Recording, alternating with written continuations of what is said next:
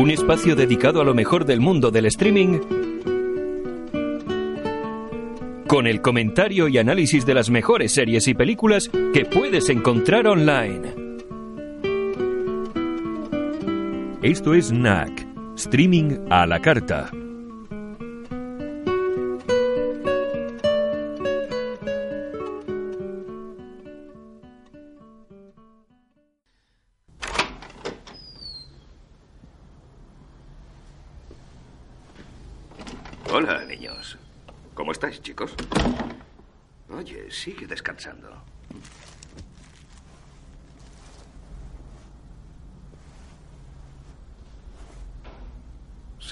Quiénes somos?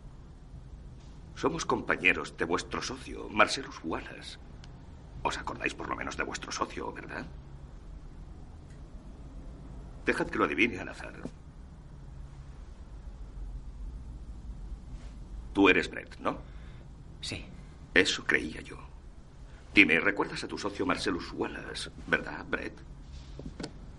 Sí, me, me acuerdo de él. Bien. Parece ser que Vincent y yo os hemos pillado desayunando. Lo siento mucho. ¿Qué desayunáis? Hamburguesas. Hamburguesas.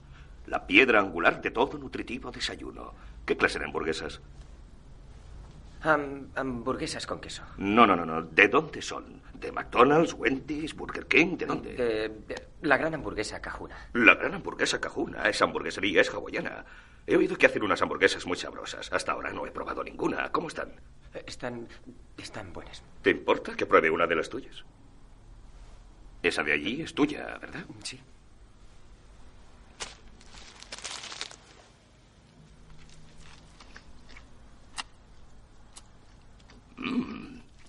Es cierto, sí que es sabrosa. Benson, ¿has probado una gran hamburguesa cajuna? ¿Quieres un poco? Son muy sabrosas. No tengo hambre. Bueno, si te gustan las hamburguesas, pruébalas algún día. Yo normalmente no puedo comerlas porque mi novia es vegetariana, lo cual prácticamente me convierte en vegetariano. Pero me encanta el sabor de una buena hamburguesa. ¿Sabes cómo le llaman al cuarto de libra con queso en Francia? No. Díselo, Vincent. Royal con queso.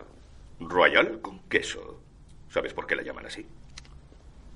Eh, de- de- debido al sistema métrico.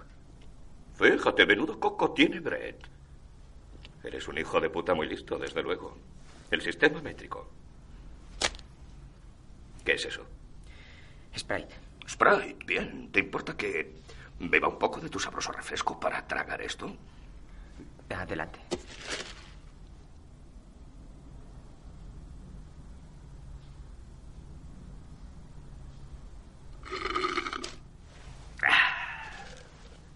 Justo lo que necesitaba. Tú, la estrella del rock. ¿Sabes por qué estamos aquí? Cuéntale a mi socio Vince dónde está escondida la mierda. Está ahí. No recuerdo haberte preguntado ni una maldita cosa.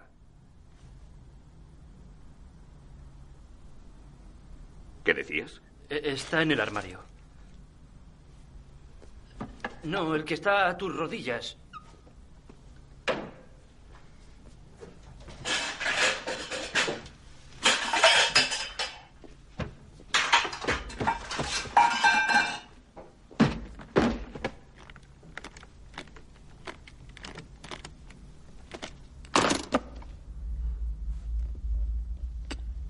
Estamos contentos. Vincent. Estamos contentos. Sí, estamos contentos. Oye, lo siento, no me he enterado de tu nombre. Del tuyo sí, eh, Vincent. No, pero del tuyo no me. he Me llamo Mulo. Y hablando no podrás salvar tu culo. No, no, no, no, no. Solo quiero que sepas que. Solo quiero que sepas, que sepas cuánto sentimos que las cosas se hayan jodido entre nosotros y el señor Wallace.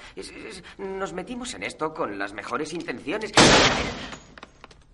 Oh, lo siento, tal vez te he desconcentrado. No era mi intención. Por favor, continúa. Creo que decías algo sobre las mejores intenciones. ¿Qué te pasa? Oh, ya habías acabado. Pues permite que te replique. ¿Cómo es Marcelus Wallace? Contesta. ¿Qué? ¿De qué país eres? ¿Qué? ¿Qué? No conozco ningún país llamado qué. ¿Hablan mi idioma en qué? ¿Qué? ¡Mi idioma, cabronazo! ¿Sabes hablarlo? Sí. Entonces entiendes lo que digo. Sí. Descríbeme a Marcelus Wallace. ¿Cómo es él? ¿Qué? Yo... Di que una vez más. Di que una vez más. Te reto, te reto dos veces, cabronazo. Di que una maldita vez más. Es... es... es negro. Sigue. Es... es calvo. ¿Dirías que tiene pinta de zorra? ¿Qué? He dicho que si tiene pinta de zorra. ¡No! Entonces, ¿por qué le jodiste como una No lo hice. Sí lo hiciste. Sí lo hiciste, Brett. Intentaste joderle. No. A Marcellus Wallace no le gusta que pretenda follarle nadie, salvo la señora Wallace. ¿Lees la Biblia, Brett? Sí. Pues tengo memorizado un pasaje que resulta apropiado para esta ocasión. De Ezequiel 25:17. El camino del hombre recto está por todos lados rodeado por la injusticia de los egoístas y la tiranía de los hombres malos. Bendito sea aquel pastor que en nombre de la caridad y de la buena voluntad saque a los débiles del valle de la oscuridad, porque él es el auténtico guardián de su hermano y el descubridor de los niños perdidos. Y os aseguro que vendré a castigar con gran venganza y furiosa cólera a aquellos que pretendan envenenar y destruir a mis hermanos. Y tú sabrás que mi nombre es Yahvé cuando caiga mi venganza sobre ti.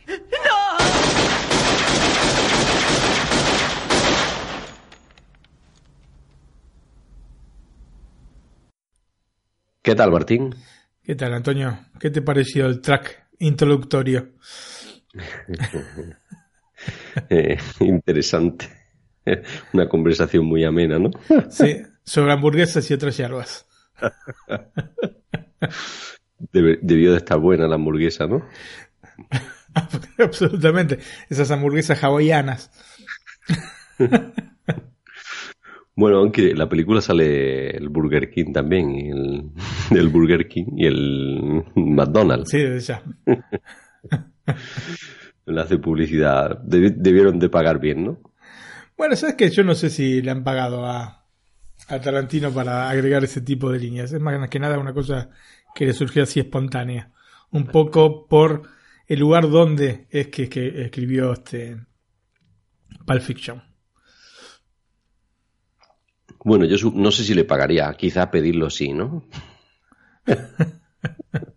bueno, Bueno, quizás sí lo haya pedido, pero no. No te sabría decir si hubo algún desembolso ahí. bueno, si te parece, Martín, eh, pasamos y nos hace una introducción. Muy bien. De, bueno, no lo hemos dicho, pero eh, supongo que muchos que han escuchado el track de introducción sabrán qué película es. Para el que no lo sepa, ¿de qué estamos hablando, Martín? Estamos hablando de Pulp Fiction, Tiempos Violentos, como se la conoció en Argentina en la película de 1994. Ujú. De, De un director, de un director que a ti te gusta mucho, ¿no? Sí, sí, sí. Es uno de mis preferidos. Sí, me Absolutamente. había- me había absolutamente. comentado. O sea, Bueno, no es tengo- novedad que Tim Burton es otro de mis preferidos, pero Hmm. este, porque he traído muchas películas de Tim Burton, pero Quentin Tarantino absolutamente está en el podio. Sí. Bueno, te dejo con la introducción. Bueno, Antonio, y hablando justamente de Quentin Tarantino, no es un creador sencillo de analizar. Y no lo es porque siempre resulta complicado poder analizar las obras de quien innova, ¿no es cierto? De quien establece nuevos parámetros, de quien modifica los estamentos establecidos para crear caminos alternativos. Lógicamente, era aún más complejo intentar hacerlo hace 25 años, cuando irrumpió con esta maravilla que es Pulp Fiction.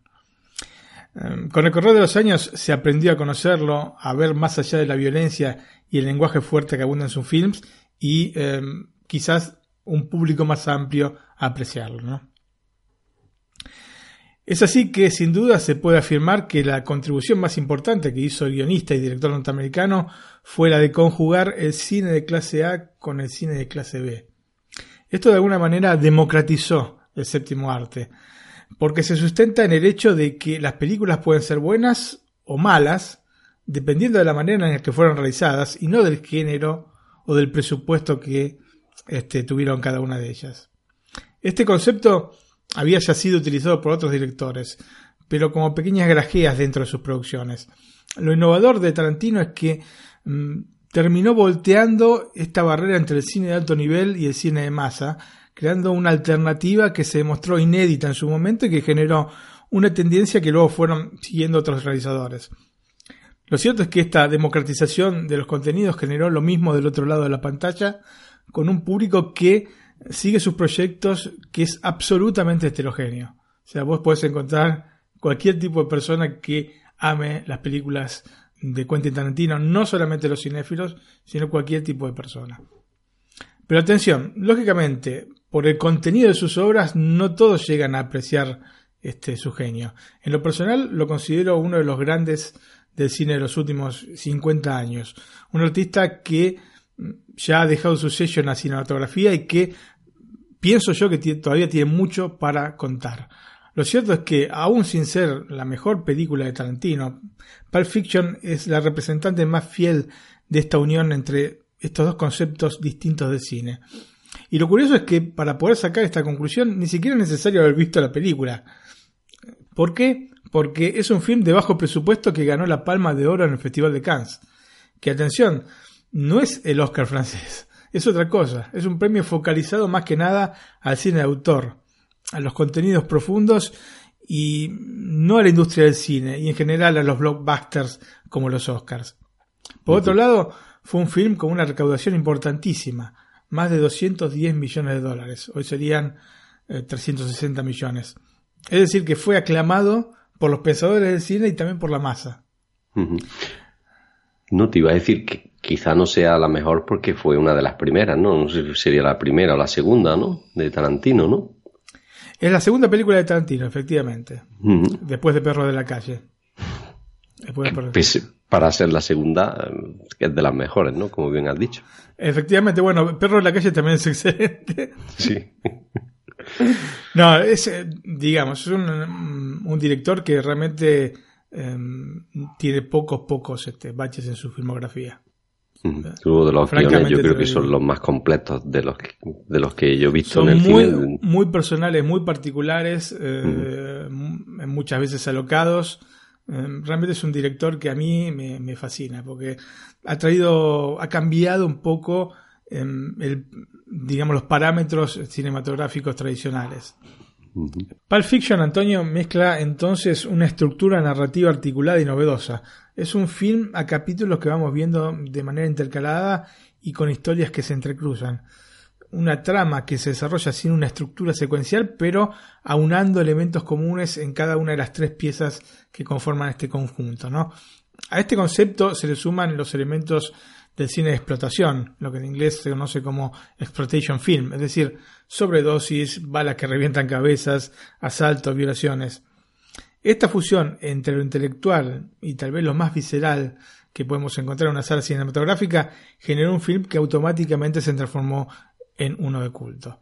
Em, la película comienza con un asalto que parece no tener relación con nada de lo que va a seguir posteriormente. Sin embargo, veremos que en realidad forma parte de la primera de las tres historias centrales, donde vamos a ver a Jules y Vincent, que son dos sicarios que se dirigen a recuperar un portafolio con un contenido misterioso que nunca vamos a saber qué es, ¿no es cierto?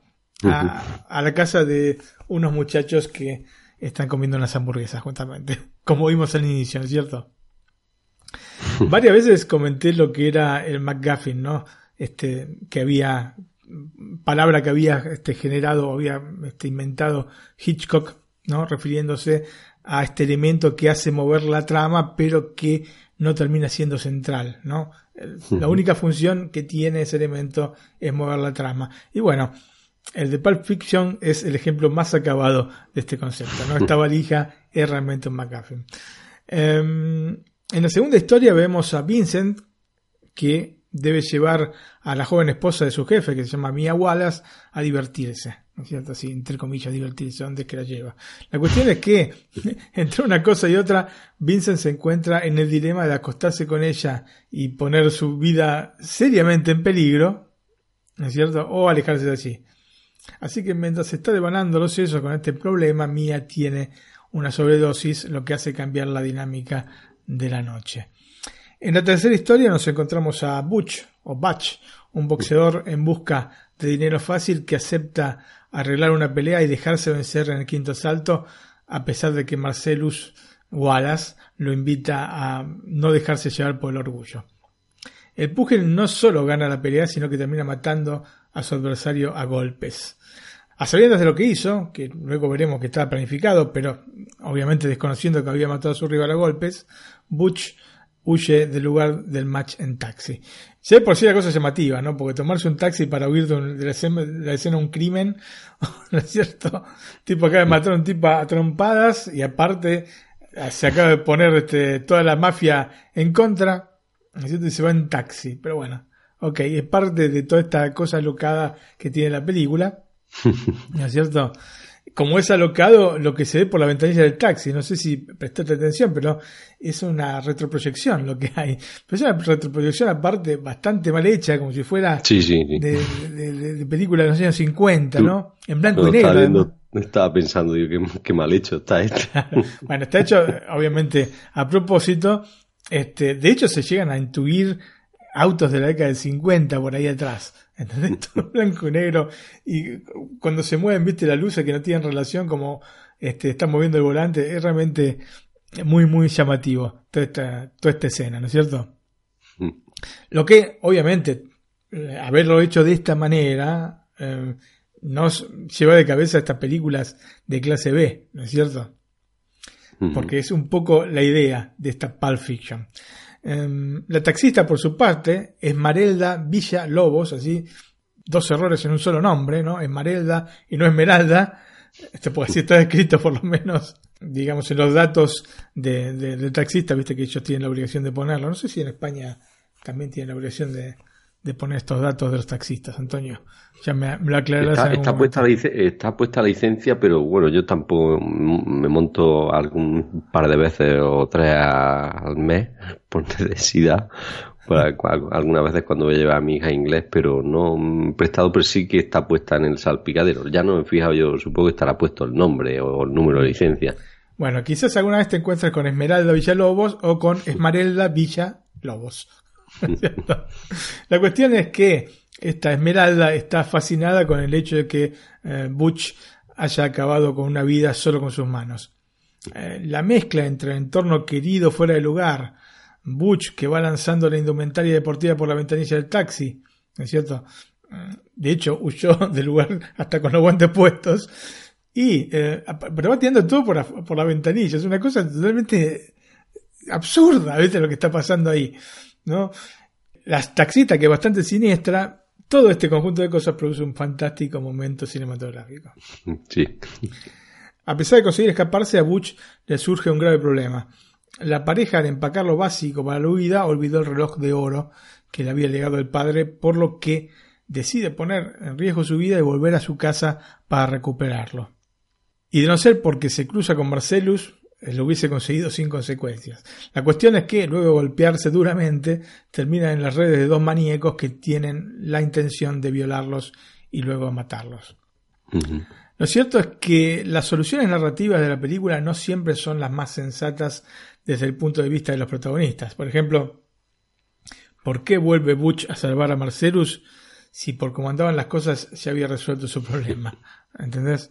Es decir, no tenía ninguna certeza de que Wallace lo fuese a perdonar, siendo que estaba en esa situación por su culpa. ¿No es cierto? Porque al fin y al cabo se habían agarrado a trompada por la calle por su culpa, no por la culpa de Butch. Lo estaban violando, tipo, nadie, nada te hacía pensar que podía llegar a perdonarlo o por lo menos de, de salvarle el pellejo. ¿No es cierto? porque ya evidentemente eh, está siendo buscado Butch, ¿no? Otra cosa que, digamos, no tiene demasiado este, sentido, ¿no? sentido es este por qué dos sicarios toman a una especie de rehén si, ya tienen el portafolio, aparte ya mataron a todos, ¿no? Tienen lo que habían ido a buscar, consiguieron la vendetta, ¿para qué se llevan a rehén? Pero bueno, este, la respuesta creo que es porque es más divertido de esa manera, ¿no? Este, sin la vuelta heroica de Butch nos hubiéramos ido con un sabor amargo de cine y el que lleven al rehén y su posterior decapitación por accidente genera una de las secuencias más, entre comillas, divertidas del film con la aparición del genial señor Lobo, ¿no? Mr. Wolf. Un personaje realmente alucinante. La cuestión es que estas licencias que se toma Tarantino terminan siendo válidas por la estructura misma de la obra. Es más, salvo en películas de Scorsese, no se había visto algo similar en la gran pantalla. En el resto de los casos, utilizar este tipo de salidas no funcionaría.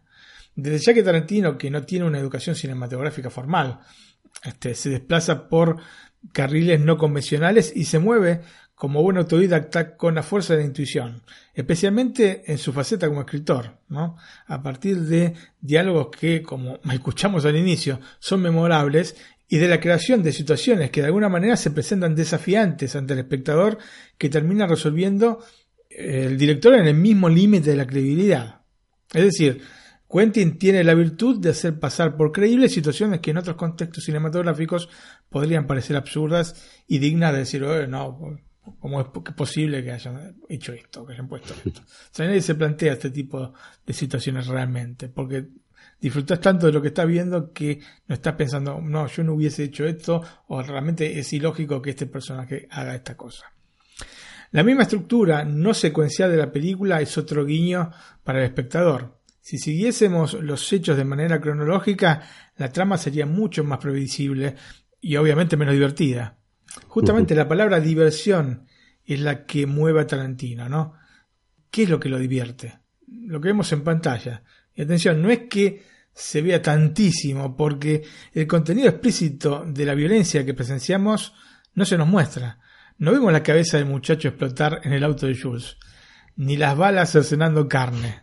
Tampoco vemos a Butch matando a golpes a, su oponente. Este juego que realiza Tarantino de mostrar violencia pero a cuentagotas me parece extraordinario.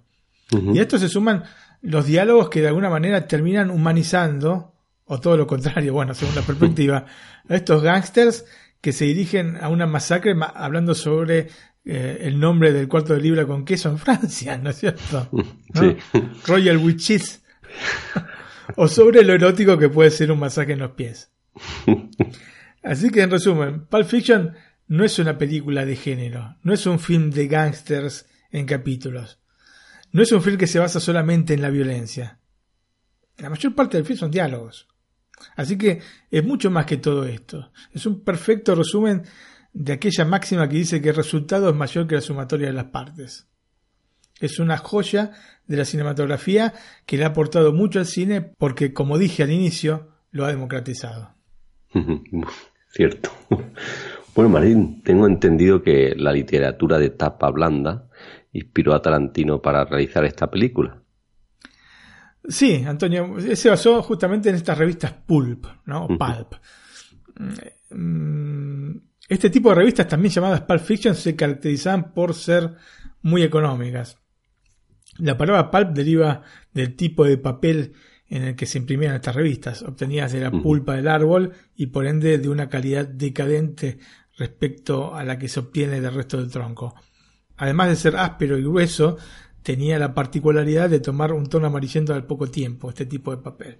Vos sabés que cuando tenés una revista de poca calidad este, en el papel, enseguida se pone amarillenta. Bueno, ese tipo de papel que estamos, este, del que estamos hablando ahora, ¿no es cierto? A pesar de que se respetaba a quienes escribían en este tipo de publicación, estas revistas son recordadas principalmente por contener historias descaradas, violentas y en algunos casos obscenas, comenzando por sus tapas que muchas veces contenían elementos subiditos de tono, Antonio, especialmente para la época, ¿no? Con mujeres semidesnudas en pose de espera del héroe de turno que era Salvana. Hoy sería realmente imposible poder ver una cosa por el estilo sin que hubiese realmente un escándalo de proporciones realmente bíblicas. Em, los cómics modernos son considerados muchas veces descendientes de los héroes de estas publicaciones pulp. Em, las revistas pulp de hecho contenían historias breves de personajes heroicos como The Shadow, Doc Savage, The Phantom Detective. Em, la única diferencia es que los pulp apuntaban a un público adulto mientras que los cómics eh, eran en un principio dedicados a los niños y adolescentes. debido a las débiles leyes de copyright de la época, en este tipo de publicaciones se verificaban muchos plagios. Y no solamente en los Estados Unidos, también en Inglaterra se verifica este tipo de cosas. Estos diarios llamados Story Papers se distribuían en todo el imperio inglés. Algunos personajes como Sexton Blake y Nelson Lee eran muy similares entre ellos, pero ojo, estamos hablando de una época en la cual no existía un mercado global y por ende, aún siendo escritos en la misma lengua, no eran conocidos en uno y otro país. Así que tenemos personajes que tal vez eran un espejo, digamos, en un lado y el otro del Atlántico, pero que de alguna forma estaba avalado por el hecho de, de la distancia. No es como ahora, que sinceramente estamos todos pegados porque con, con Internet, con la globalización, etcétera, etcétera, prácticamente el mundo es realmente, ¿no? como dice el dicho, un pañuelo y no puedes estar este, diciendo o fingiendo que no has leído, que no has visto este, un cómic del cual estás haciendo una copia absoluta. Se considera que algo sí de Frank Mansi, publicado en 1896, es el primer pulp de la historia. A partir de allí alcanzó su punto máximo entre los años 20 y 30 para terminar prácticamente extinguiéndose en la década del 50 a partir del progresivo aumento del costo del papel, pero también de la fuerte competencia que en su conjunto era demasiado pesada, ¿no? Los cómics, la televisión y las recién nacidas versiones económicas de libros. Lógicamente, Hoy asociamos el término a la película de Quentin Tarantino y por ende a las historias de gángsters, pero el pulp no se limita solamente a este tipo de género. De hecho, las mismas revistas pulp estaban compuestas por una amplia variedad de géneros como el policial, el de ciencia ficción, fantasy, western, horror, de guerra, de espionaje, e inclusive había algunos que eran noir. Em, Muchos autores, de hecho, amaban combinar y mezclar varios géneros en sus obras.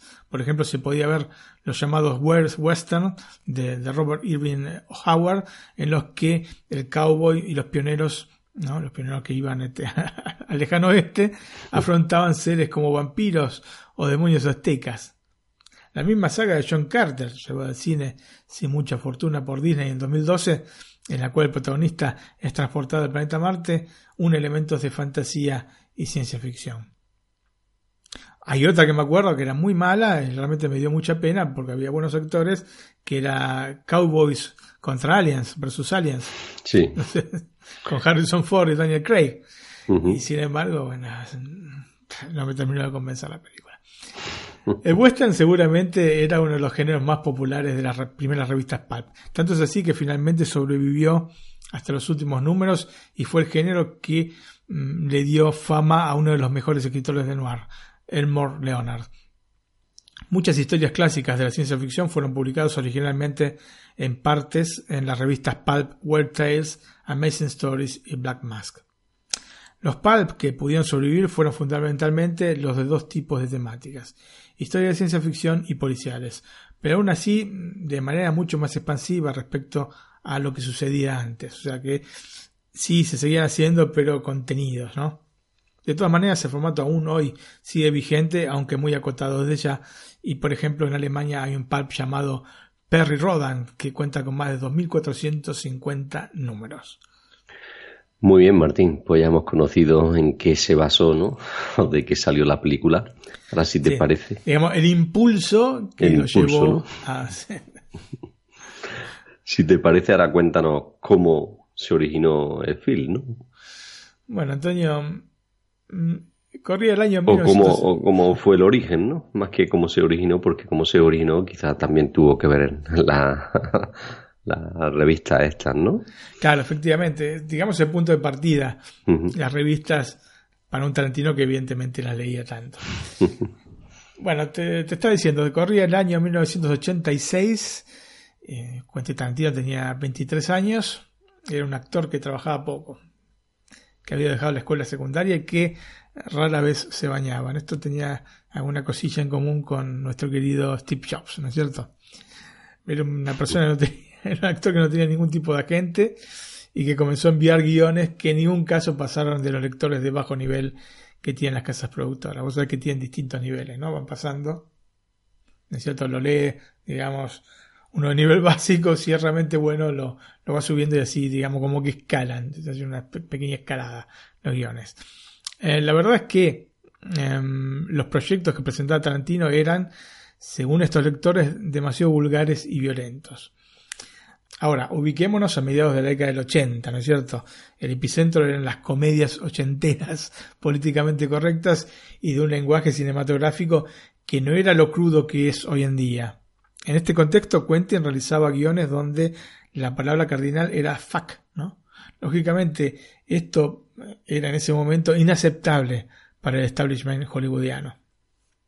¿Qué sería? Joder, ¿no es cierto? En castellano. Sí, Eh, en Argentina tenemos muchísimas. No Nos limitamos a, a fax. Acá en Italia mucho va por el cazzo, ¿no es cierto? Pero digamos que estas palabras floridas, una vez este em, creo que te comenté, hay un este autor argentino que ahora lam- lamentablemente falleció, se llama Roberto, se llamaba Roberto Fontana Rosa, un rosarino, y eh, había participado en uno de estos, este, una especie de seminarios lingüísticos, ¿no? Y hizo toda una apología de las malas palabras realmente fantástica. Si pueden, búsquenla en, en YouTube, pongan Fontana Rosa, malas palabras, seguramente les va a salir, y es realmente fantástico cómo plantea la manera de acentuar las malas palabras, determinadas letras que dan fuerza a las malas palabras. Y bueno, lo cierto es que vos sabés, Antonio, que fuera de, de micrófono yo soy uno que las utiliza con asiduidad. Sí, algunas conozco de allí de Argentina, sí. En Argentina se, se usa mucho, la verdad que este, somos mucho de- por la utilización de este tipo de palabras. Em, la cuestión que en la década del 80 en Estados Unidos, ahora en Estados Unidos se utilizan bastante en las películas, pero en la década del 80 mm, no era tan común este, oír fuck. Entonces, este, esto era uno de los principales motivos por los cuales no progresaban los guiones de Tarantino. Quentin trabajaba en un videoclub en los suburbios de Los Ángeles, más precisamente en Manhattan Beach, un videoclub que se llamaba Video Archives, es decir, que estaba rodeado de videos que veía en continuación. Y esa era la base de sus conocimientos cinematográficos. Seguramente no es la misma que se puede aprender en la University of Southern California, pero justamente es en este dato donde radica el genio autodidacta de Tarantino, ¿no? Es que le falta un recorrido formal. Y de ahí, justamente, las virtudes que tiene están en este punto, en el que le falta un recorrido formal, en el que es un autodidacta, en el que aprendió viendo películas.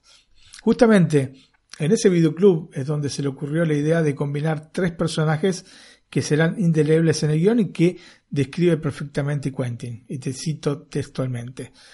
Son los que viste un millón de veces. El boxeador que se supone que debe perder una pelea y no lo hace, un tipo de la mafia que debe llevar de paseo al esposo del jefe y dos sicarios que deben matar a unos tipos que deben dinero.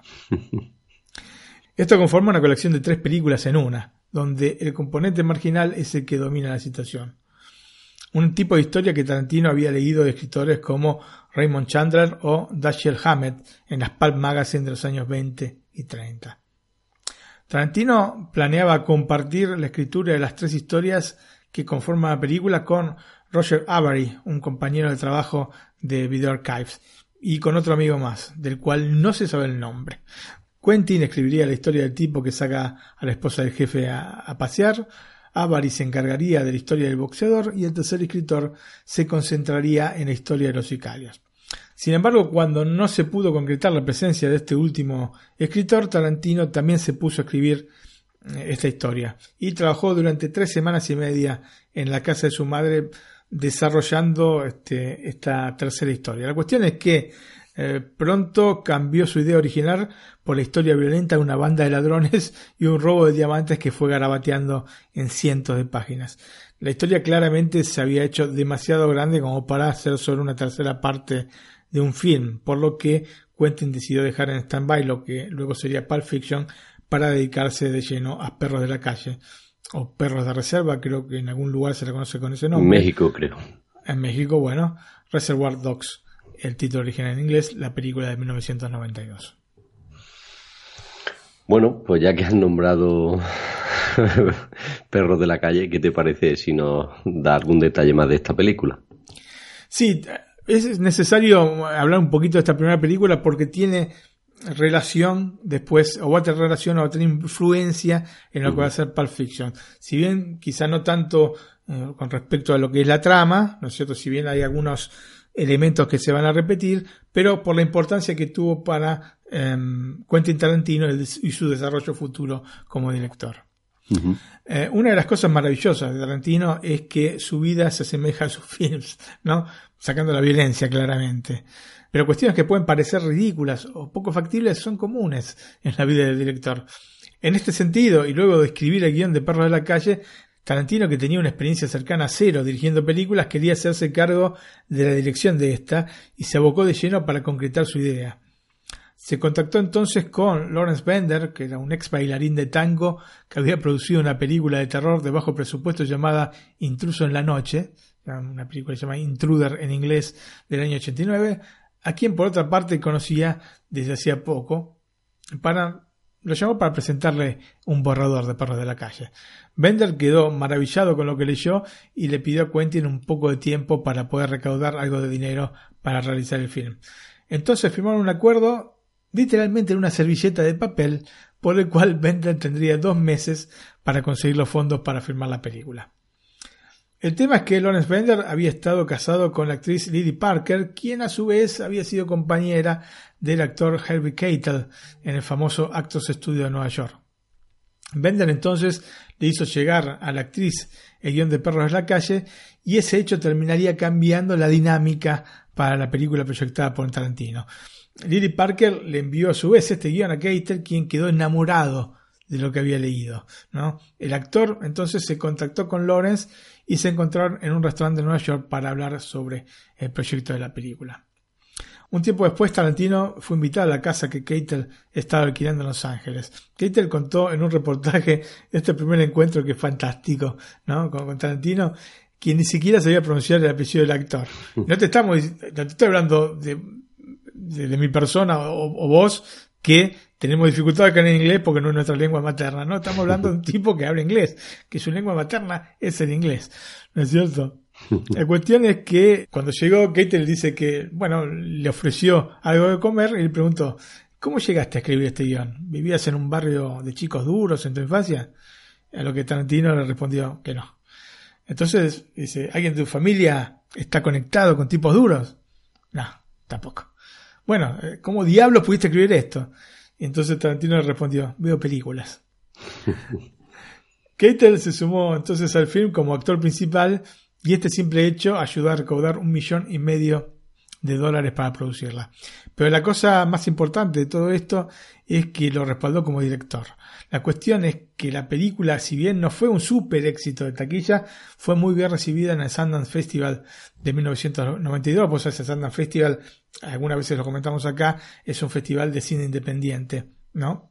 La precuela de Hollywood. Sí, digamos, eh, una cosa aparte, distinto, muy distinto, más parecido a Cannes que a, a lo que es este, los Oscars. Un festival que está organizado por otra parte por este, eh, Robert Redford. Em, bueno, al ser bien recibida en este Sundance Festival, le abrió a Tarantino las puertas de Hollywood, porque igualmente siempre entra por... en Estados Unidos puede entrar por un lado y entrar por todo el país, ¿entendés? No es que te quedas solamente en tu nicho. Pero bueno, fundamentalmente esto va a marcar la dinámica de Quentin como creador que va a estar dictada por cómo llegó a ser perro de la calle, es decir, sin que hubiese injerencia por parte de los productores en el guion. Hablando sobre el tema, Tarantino dejó las cosas muy claras. Me ofrecen proyectos armados que saben que no voy a dirigir. Yo tengo mi propio proyecto. Si querés hacerlo, adelante, hagámoslo. Si no te gusta, entonces me voy a ir a otro lado. Bueno, Martín, pues si te parece, pasamos a hablar de Pulp Fiction. Muy bien, Antonio. Entonces, Primero que nada, escuchamos el tráiler. Bueno, pues qué mejor, ¿no? Sí. en español, ¿eh? Bueno, mejor todavía.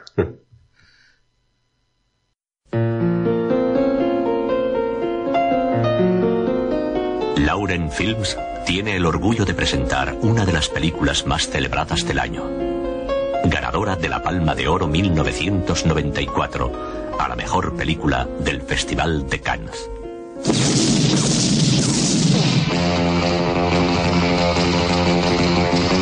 Venga, tío, vamos a mentalizarnos. ¿Por qué te interesa tanto la mujer del gran hombre?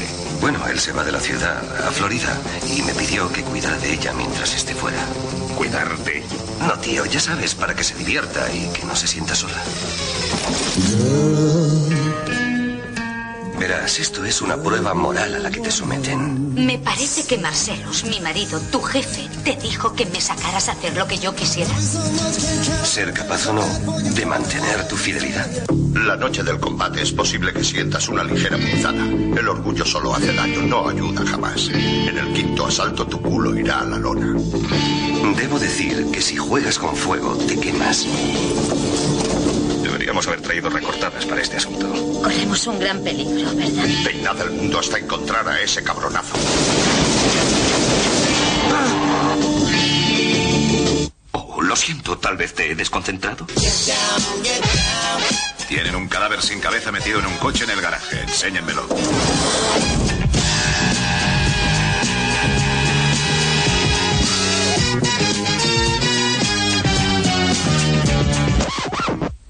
No los odias. ¿El qué? Los silencios incómodos. John Travolta, Samuel L. Jackson, Uma Thurman, Harvey Keitel, Tim Roth, Amanda Plummer, María de Medeiros, Vin Rames, Eric Stoltz, Rosanna Arquette, Christopher Walken y Bruce Willis. ¿Qué estás mirando, colega? Tú no eres mi colega, Palurdo. ¡Morid, cabrones! ¡Morid!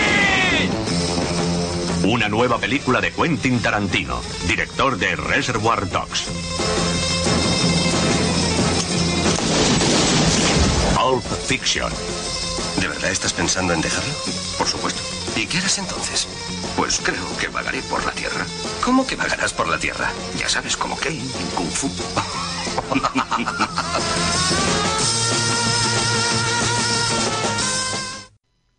Bueno, Antonio, el proyecto que tenía en mente Tarantino era claramente Pulp Fiction, ¿no? Con tres historias de crímenes entrelazados que estarían ambientadas en Los Ángeles. La idea de Tarantino era la de que Los Ángeles funcionase como lo hace Nueva York en las películas. Es decir, como otro protagonista dentro de la trama. O sea que hay muchas películas que están situadas en Nueva York y donde Nueva York es un este, eh, partícipe fundamental en la misma, ¿no es cierto? Entonces él quería hacer lo mismo con Los Ángeles. Los Ángeles es una ciudad que no es Nueva York. Es mucho más, este, no sé, con poca personalidad. Yo sinceramente, cuando he estado no, no, no me ha dicho mucho la, la, ciudad. En cambio Nueva York sí, es probablemente la, la ciudad más linda del mundo. Al mismo tiempo pensó que los personajes podrían superponerse en las distintas historias, es decir, ir un paso más allá del siempre entrelazado de las mismas. El personaje principal de una historia podría ser uno muy pequeño en la segunda historia y uno secundario en la tercera. Es un planteo interesante que necesitaba alguien que pudiera financiarlo. Y el aporte de dinero vino en parte de la productora de Danny DeVito que se llama Jersey Films. Tarantino había conocido en el estreno de Terminator 2 a Stacy Sher, quien se convertiría en la presidenta de producción de la compañía de Danny DeVito. Stacy le presentó justamente a Danny, quien se mostró interesado en producir cualquier cosa que estuviese preparando. Vale aclarar que eh, todo lo que movió Perros de la Calle dentro del ámbito hollywoodense fue realmente fuerte. De manera, tal que había mucha gente que quería trabajar con Tarantino o por lo menos participar en la siguiente eh, película en rol de productor, porque le veían realmente mucho futuro. En tanto, con los 50 mil dólares que había ganado con Perros de la Calle y la promesa de 900 mil por parte de la TriStar Pictures para el desarrollo justamente de Pulp Fiction, Quentin empacó su varija llena de novelas de crímenes y por primera vez en su vida dejó Los Ángeles. El destino era el de la tierra de la marihuana legal, Antonio, y la zona roja más famosa del mundo. ¿Me vas a decir la ciudad? Bueno, Martín, pues supongo que será Ámsterdam, ¿no? Así es, Antonio, justamente en el momento en el que están al inicio del film, cuando están hablando Vincent Vega y eh, Jules Winfield, ¿no es cierto? Están hablando de las hamburguesas, justamente hablan de, este, de Holanda, ¿no es cierto? Y es relacionado con este viaje que hizo Tarantino para escribir Pulp Fiction, o para terminar de pulir Pulp Fiction este, en Holanda, o en los Países Bajos, porque ahora hay que llamarlo los Países Bajos. Aunque me ha hecho dudar, ¿eh? porque como decías de Los Ángeles, digo, lo mismo se, se refiere a alguna ciudad de Estados Unidos. sí, bueno, no, lo que pasa es que la zona roja y este, la, Sí, sí, eso sí. la me- marihuana legal, yo creo que Pero claro, está más que nada vinculado a Ámsterdam. Mi hija fue, eh, estuvo en Ámsterdam y yo le dije, pero anda a uno de estos bares que... Pero no quiso. Así que... pero, ¿qué padre le da autorización para este tipo de cosas a los hijos? eh? Yo tuve un compañero que fue hace, me parece que fue el año pasado el otro, y me dijo que sí, que te metías allí en, en unos sitios de estos para fumar. Sí. No había ahí una nube blanca. Y bueno, y aparte la zona roja, ¿no? También es, este, Sí. es muy conocida. Bueno, a pesar de lo que podría parecer, la intención de Tarantino era la de escribir, y es lo que hizo. O sea, porque lógicamente vos vas a una ciudad así y pensás que la intención de Tarantino podía ser justamente cualquier cosa menos trabajar, ¿no es cierto? Pero no, fue realmente trabajar. Necesitaba alejarse de Los Ángeles para poder mirar desde una perspectiva diferente a su ciudad. Compró entonces muchos cuadernos escolares e inclusive llegó a escribir en uno de ellos, este es el cuaderno en el que voy a escribir Pulp Fiction. Quentin encontró un departamento para alquilar cerca de un canal y comenzó a desarrollar una rutina que fue repitiendo día tras día. Se levantaba por la mañana y salía a caminar por la ciudad, luego bebía mucho café, hablando de mucho. En una entrevista dijo que bebía hasta 12 tazas por la mañana, así que bien, yo creo que No, cada media hora, ¿no? Cada cuarto de hora. Ok, yo no sé eh, exactamente cuál es el café que se toma en eh, en Ámsterdam. Pues si fuese aquel café italiano con 12 cafés, Uf, ¿sabes qué? Ves todo en, en cámara lenta. Todo el Mm. resto del mundo pasa en cámara lenta, porque vos estás con este, un nivel de alteración que, que es imposible, este, sería imposible vivir. Pero vos sabés que el café americano es un café mucho más diluido y capaz que 12 tazas de, de café americano por ahí, por ahí. eh, sean como dos cafés o cuatro, siempre ¿no? café, siempre café, pero bueno, es mucho menos fuerte que tomar 12 cafés italianos. Y bueno, después de beber esta- estas tazas de café, volvió a su departamento para escribir por el resto de la mañana. Ya llevaba varios cuadernos llenos antes del Festival de Cannes de 1992, donde Perros de la Calle se proyectó. Eh, se proyectó fuera de concurso una medianoche, la película. La cuestión es que esa proyección fue realizada por Richard Gladstein, quien había sido productor ejecutivo de la película y que luego se convertiría en el jefe de producción de Miramax Films. Em, a decir verdad, Tarantino ya había llamado la atención de Harvey y Bob Weinstein, quienes se encargaron de la distribución de la película en los Estados Unidos a través del sello Miramax. Esta presentación provocó dos cosas. La primera es que Tarantino fuese considerado como director de Cannes, ¿no es cierto? Y la segunda fue fortalecer los lazos que hicieron que Miramax participase en la producción de Pulp Fiction. Luego del festival, Quentin, Stacy Sher de Jersey Films, la compañía de Danny DeVito y Roger Avary, te recordás que te había dicho que era, había sido un compañero de trabajo en el videoclub en donde trabajaba en Los Ángeles, ¿no? Y que también había participado en el guion de Pulp Fiction. Bueno, ellos tres este, fueron, este, volvieron a Ámsterdam, donde se alojaron en el departamento de un ambiente de Tarantino. Cuando Sher dejó Ámsterdam, Avery y Quentin estaban trabajando en el segundo acto del film. Lo que hicieron fue tomar todas las escenas que habían escrito independientemente y las colocaron en el suelo del departamento para ver cómo podían encajar. Em, Cuando Avery mm, también dejó la ciudad, Tarantino se metió en la tarea de mejorar el guion. Es por eso que Quentin no considera a su ex compañero de trabajo como coautor del guion. Según el director, Avery contribuyó con la historia sobre el boxeador, que es lógicamente central dentro de la película. Sin embargo, la considera la plataforma de lanzamiento alrededor de la cual desarrolló de forma separada el guion completo. De hecho, por esta contribución, Tarantino le pagó a Avery 25 mil dólares. Eh, una vez que comenzó la producción de Pulp Fiction, Avery recibió una llamada del abogado de Tarantino que le exigía que en lugar de recibir el crédito por escritor junto a Quentin, aceptase el de historia de, ¿no es cierto? De esta manera, en los títulos de la película se podría satisfacer el pedido del director y que figurase como escrita y dirigida por Quentin Tarantino. Avery en un principio se negó a firmar esto, por lo que Tarantino lo amenazó diciéndole que si no aceptaba iba a reescribir toda su sección de guion y no iba a obtener absolutamente nada. Finalmente Avery aceptó y firmó por una parte de la ganancia de la película. Eh, digamos que las asperezas que se generaron en ese entonces hoy ya no existen, en parte porque seguramente Avary ganó mucho dinero con Pulp Fiction. Volviendo al inicio del proyecto, a fines del año 92, Quentin Tarantino dejó finalmente Amsterdam, donde había pasado tres meses en este diminuto departamento que no tenía ni siquiera teléfono, Antonio, era bastante básico, ¿no es cierto?, como, como lugar para vivir. Em, si bien ya en esa época eran populares las computadoras hogareñas, Quentin terminó utilizando una docena de estos cuadernos escolares que comenté anteriormente, que se transformaron en la base de guion de la película y que llevó consigo, lógicamente, en el avión que lo estaba transportando a la ciudad de Los Ángeles.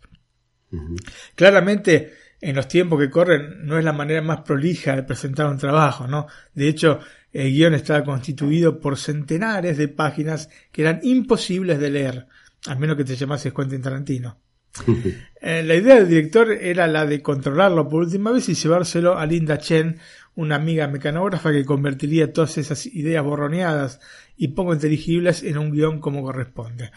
Linda Chen trabajaba como mecanógrafa y consultora de guiones no oficial para Robert Town, este, famoso guionista conocido especialmente por ser el escritor de la inolvidable película de Roman Polanski Chinatown. Me imagino que es una película que lo has visto, Antonio, porque es un clásico, ¿no es cierto? Protagonizada por Jack Nicholson y Faye Dunaway. Y por la que ganaría parte el Oscar a Mejor Guión Original. Así que bueno, este, no era una persona cualquiera con la que iba a trabajar Tarantino, ¿no es cierto? En un reportaje que le hicieron a, Chen, admitía que lo que le había llevado Tarantino se asemejaba más al diario personal de un genio loco que a un guion funcional. Además, eh, certificaba que tenía una caligrafía atroz y que encontraba muchísimos errores gramaticales y ortográficos en cada una de las páginas. La cuestión es que Quentin la llamaba a diario para leer algunas páginas del guion. Y luego prosiguieron llamadas más urgentes pidiéndole que lo acompañase en cenas a medianoche a las que asistía pero yendo a buscarlo porque Tarantino no tenía permiso para conducir por un montón de multas por mal estacionamiento que no había pagado. Así que bueno, la tenía un poco loquita la señora, la señora Chen. El productor Lawrence Bender y la TriStar Pictures, que había invertido los 900 mil dólares que mencioné anteriormente para el desarrollo del proyecto, estaban presionando a Tarantino para que entregase el guion mm, que ya estaba retrasándose. Es así que Chen invitó a Quentin a su casa para poder completar el trabajo lo más rápidamente posible. Quentin entonces se trasladó a la residencia de la mecanógrafa, quien no estaba mm, recibiendo hasta ese momento ninguna compensación económica. De hecho, según las palabras del misma Chen, lo ayudaba con la condición de que cuidase a su mascota, un conejo llamado Honey Bunny, ¿no es cierto? que le va a sonar a la gente este, de la película. Eh, pero bueno, Tarantino de todas formas se negó a hacerlo este, pero luego de la muerte del conejo le hizo un homenaje justamente en la película, nombrando como Honey Bunny al personaje de la ladrona que interpreta Amanda Plummer. El guion que contó con 159 páginas se completó entonces en mayo del año 1993 y Tarantino le hizo escribir a Chen en la tapa mayo 1993 último borrador para señalar que no habría más notas o revisiones de la trama a cargo del estudio. Um, Quentin le envió el guion a Danny DeVito, quien tenía un acuerdo con TriStar, y cuando lo leyó le gustó, pero tuvo algunas dudas, porque en ese momento se hablaba mucho de la violencia que había en el cine y de la manera en que Hollywood debería abordar la cuestión. Sin embargo, no dudó en seguir con el proyecto. Así que bueno, esta cosa de Hollywood, de seguir, de ser políticamente correcto, no es de ahora, ¿no es cierto? Ha sido de toda la vida. Um, TriStar no pensaba de la misma manera que DeVito. De hecho, el ahora ex presidente de la compañía, Mike Medavoy, cuando leyó el guion, en general le gustó, pero quería eliminar la escena en la que, por error, Vincent Vega le vuela la cabeza a este joven en la parte trasera del auto que compartía con George Winfield. Um, Medavoy consideraba la escena demasiado violenta, pero bueno, Tarantino lo encontraba divertida. Y bueno, yo también, no sé, soy una mala persona, Antonio. ¿Cómo? ¿Soy una mala persona por esto? No, no. Sí, te de Se pone todo de rojo, ¿no? Yo creo sí, no sé qué pasó, hombre, no sé. agarraste un bache y se me escapó. Fue un, poco exagerado, En la realidad no debe, no debe de ser así. Eh, bueno, sí, estás... Eh, La verdad que yo no sé, quizás sí, no sé, Antonio. Está así siempre un poco exagerado, ¿no? Este, un poco este estilo de, de Tarantino, mucha sangre. Eh, Tarantino es sinónimo de mucha sangre, ¿entendés? Entonces, este, sí, probablemente haya más sangre que la que pueda caber en una cabeza de un ser humano. Pero, bueno, este, eh, está muy buena la escena, sinceramente. Sí, La cuestión es que, ante la negativa de Quentin en eliminar esta escena, la TriStar abandonó el proyecto. Es más, no solo la, TriStar este, le dio la espalda a Pulp Fiction, sino que los principales estudios hicieron lo mismo y por las mismas razones. De Vito entonces pensó en llevárselo a Richard Gladstein, que ya se encontraba trabajando en Miramax, y este se lo llevó rápidamente a Harvey Weinstein, quien había logrado un acuerdo de 80 millones de dólares para fusionar la empresa, la Miramax, con Disney. Este Harvey Weinstein es uno de los personajes más nefastos de la historia del cine. Sinceramente, realmente un, como se dice acá en Italia, una merdacha. Un ser deplorable. Ser deplorable. ¿Cómo es merdacha? Merdacha, sí. Una mierdita, digamos. Pero a pesar de esto, em, ha sido, ha tenido un buen ojo para, para determinados productos, entre ellos, desde ya, Pulp Fiction. Pero esto no le perdona todo el resto de, salvajadas que ha hecho en su vida. Pero bueno, esto es un paréntesis porque vamos a, a mencionar bastante a Weinstein. Bueno, la cuestión es que, como te estoy diciendo, había llegado a un acuerdo con Disney por 80 millones de dólares y se fusionaban las empresas.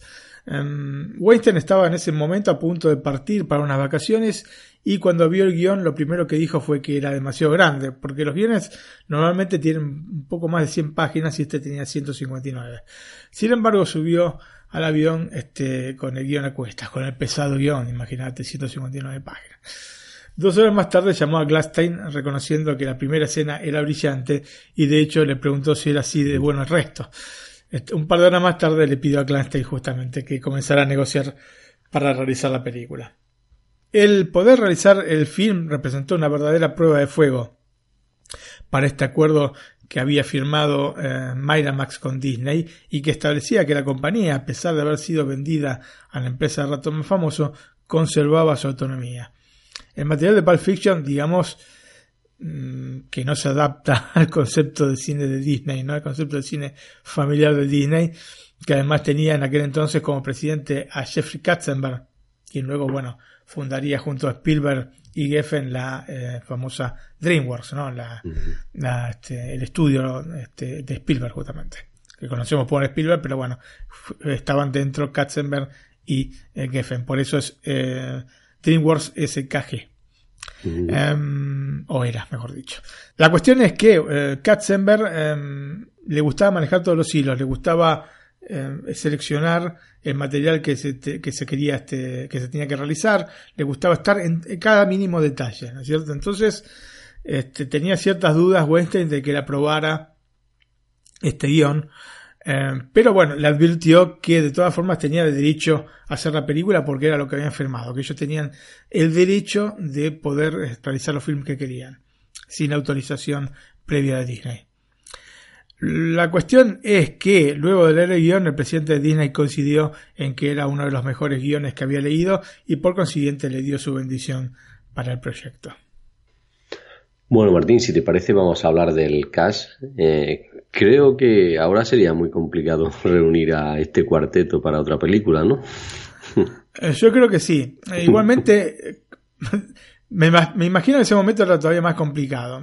Exceptuando a John Travolta, porque Bruce Willis era realmente una superestrella eh, de Hollywood en ese momento, cosa que ahora está es mucho menos, ¿no es cierto? Y eh, si bien ha crecido quizás la figura de Samuel L. Jackson, en parte por esta película, y mucho por este, Los Vengadores, em, yo creo que fue más difícil componer ese, ese tipo de, de cast en ese momento. Ojo, igualmente había mucha gente que quería trabajar con Tarantino, ¿no es cierto? Entre ellos Bruce Willis, justamente. Pero había otra gente que en realidad estaba abierta a oír y hay gente que rechazó de trabajar en, este, en esta película, increíblemente. Pero bueno, vamos paso por paso, Antonio. Sí. Eh, empezamos por John Travolta, que es el protagonista. Eh, es curioso que se eligiese eh, para uno de los roles principales del film, como te digo, protagonista, sin, sin, ir más lejos, a John Travolta, cuya carrera estaba por el suelo y que no era el típico rostro que uno le asignaría a un tipo perteneciente a un grupo mafioso, ¿no es cierto? Travolta venía a hacer una serie de películas que si bien habían resultado comercialmente exitosas, desde el punto de vista creativo e interpretativo, dejaban bastante que desear, especialmente la serie de películas de Mira quién habla, ¿no? Eh, son unas películas, eh, no sé si viste alguna, no sé ni siquiera se llama así en España, eh, pero para que si no se llaman así es son las películas estas en que le ponen la voz al bebé. Yo creo que era Bruce sí, Willis. Sí, en esa me parece que también estaba Bruce Willis, ¿no? Efectivamente, me parece que es el que hacía las voces del bebé. En fin, una trilogía que puso de nuevo en los ojos del público a John Travolta, que estaba desaparecido, pero que es poquito, ¿no? Tiene poquito argumentalmente. Eh, Tarantino, sin embargo, estaba convencido de que debía ser eh, Vincent Vega, John Travolta. Bueno, en realidad este, estaba convencido luego de saber que no podía contar con Michael Madsen, eh, quien había trabajado en Perro de la Calle, para hacer este papel de, Vincent Vega. Madsen no pudo realizar el film porque previamente había aceptado un rol en la película Wyatt Earp del año 94, esta película de, de Cowboys, ¿no? Entonces, Tarantino citó a Travolta a su casa para poder conversar tranquilos. Y lo que son las cosas de la vida, Antonio, ¿vos podés creer que la casa donde vivía Tarantino había sido la primera casa que había tenido este, en Hollywood eh, John Travolta? Sí. Es increíble, porque yo te digo que, o sea, eh, es una cosa, o sea, parece realmente de película, no, no parece sí. una cosa real. ¿No es cierto? Que dos así hayan vivido en el mismo departamento. La cuestión es que, bueno, hablaron hasta el amanecer y finalmente Quentin le dijo que tenía dos películas en mente para él, no para Travolta. Una era de vampiros y se llamaba Abierto hasta el amanecer, From Dusk Till Dawn, que terminaría estrenándose en el año 96, y la otra era justamente Pulp Fiction. Travolta le respondió que no era un tipo de película de vampiros, por lo que su participación en Pulp Fiction quedó sellada. Sin embargo, John no llegaba a estar convencido del todo sobre el proyecto, a pesar de la presión que realizaban los que lo conocían, incluyendo a su esposa Kelly Preston. Este, no, no, sabía si arriesgarse con un papel distinto a los que siempre había realizado. En realidad, el único que no lo quería realmente en el proyecto era Harvey Weinstein, a pesar de que había firmado un contrato con Tarantino que decía, entre otras cosas, y claramente, que la elección final de los actores le quedaba a Quentin. Cuando el director le pasó la lista a Weinstein, la misma volvió con un texto que decía que se aprobaba por completo, a excepción de John Travolta. Así que eh, Quentin se reunió entonces con Weinstein, quien le propuso a Daniel Day-Lewis, a John Penn y a William Hart para el papel. Pero este, Quentin no, Quentin lo quería a John Travolta. Eh, la cosa se fue haciendo cada vez más densa hasta que Mike Simpson, el agente de Tarantino, se puso firme y le advirtió a los Weinstein que tenía otras dos productoras que estaban interesadas en el proyecto. Una era Live Entertainment. De hecho, en ese momento le dijo a Harvey que tenía 15 segundos para aceptar la lista completa y que si colgaba pasaban a la siguiente productora. Weinstein siguió hablando hasta que escuchó a Simpson decir, ok, 15, 14, 13. Cuando llegó a 8, el hermano de Weinstein, de, de, Harvey Weinstein, Bob, le dijo que aceptara y Weinstein terminó cediendo. Hay muchas cosas interesantes sobre este Vincent Vega, Antonio, que uh es en realidad todo un enigma ¿no? dentro de la película. Un, un, poco por un aspecto que dista del clásico asesino a sueldo, ¿no? con estos peluchos largos, ¿no es cierto? Muy cuidado, muy arreglado. Eh, otro por esta actitud distendida, casi burlona, que tampoco se asemeja al arquetipo del hombre armado. Lo cierto es que hay elementos llamativos en el personaje. Por ejemplo, cada vez que debe ir al baño, y lo hace nada menos que tres veces en la película, así que aparentemente el estreñimiento es un efecto secundario del uso de heroína, eh, sucede algo fuera de los planes y catastrófico. Cuando regresa con Mia, luego de utilizar las instalaciones sanitarias en la casa de Marcelo Wallace, la encuentra con una sobredosis.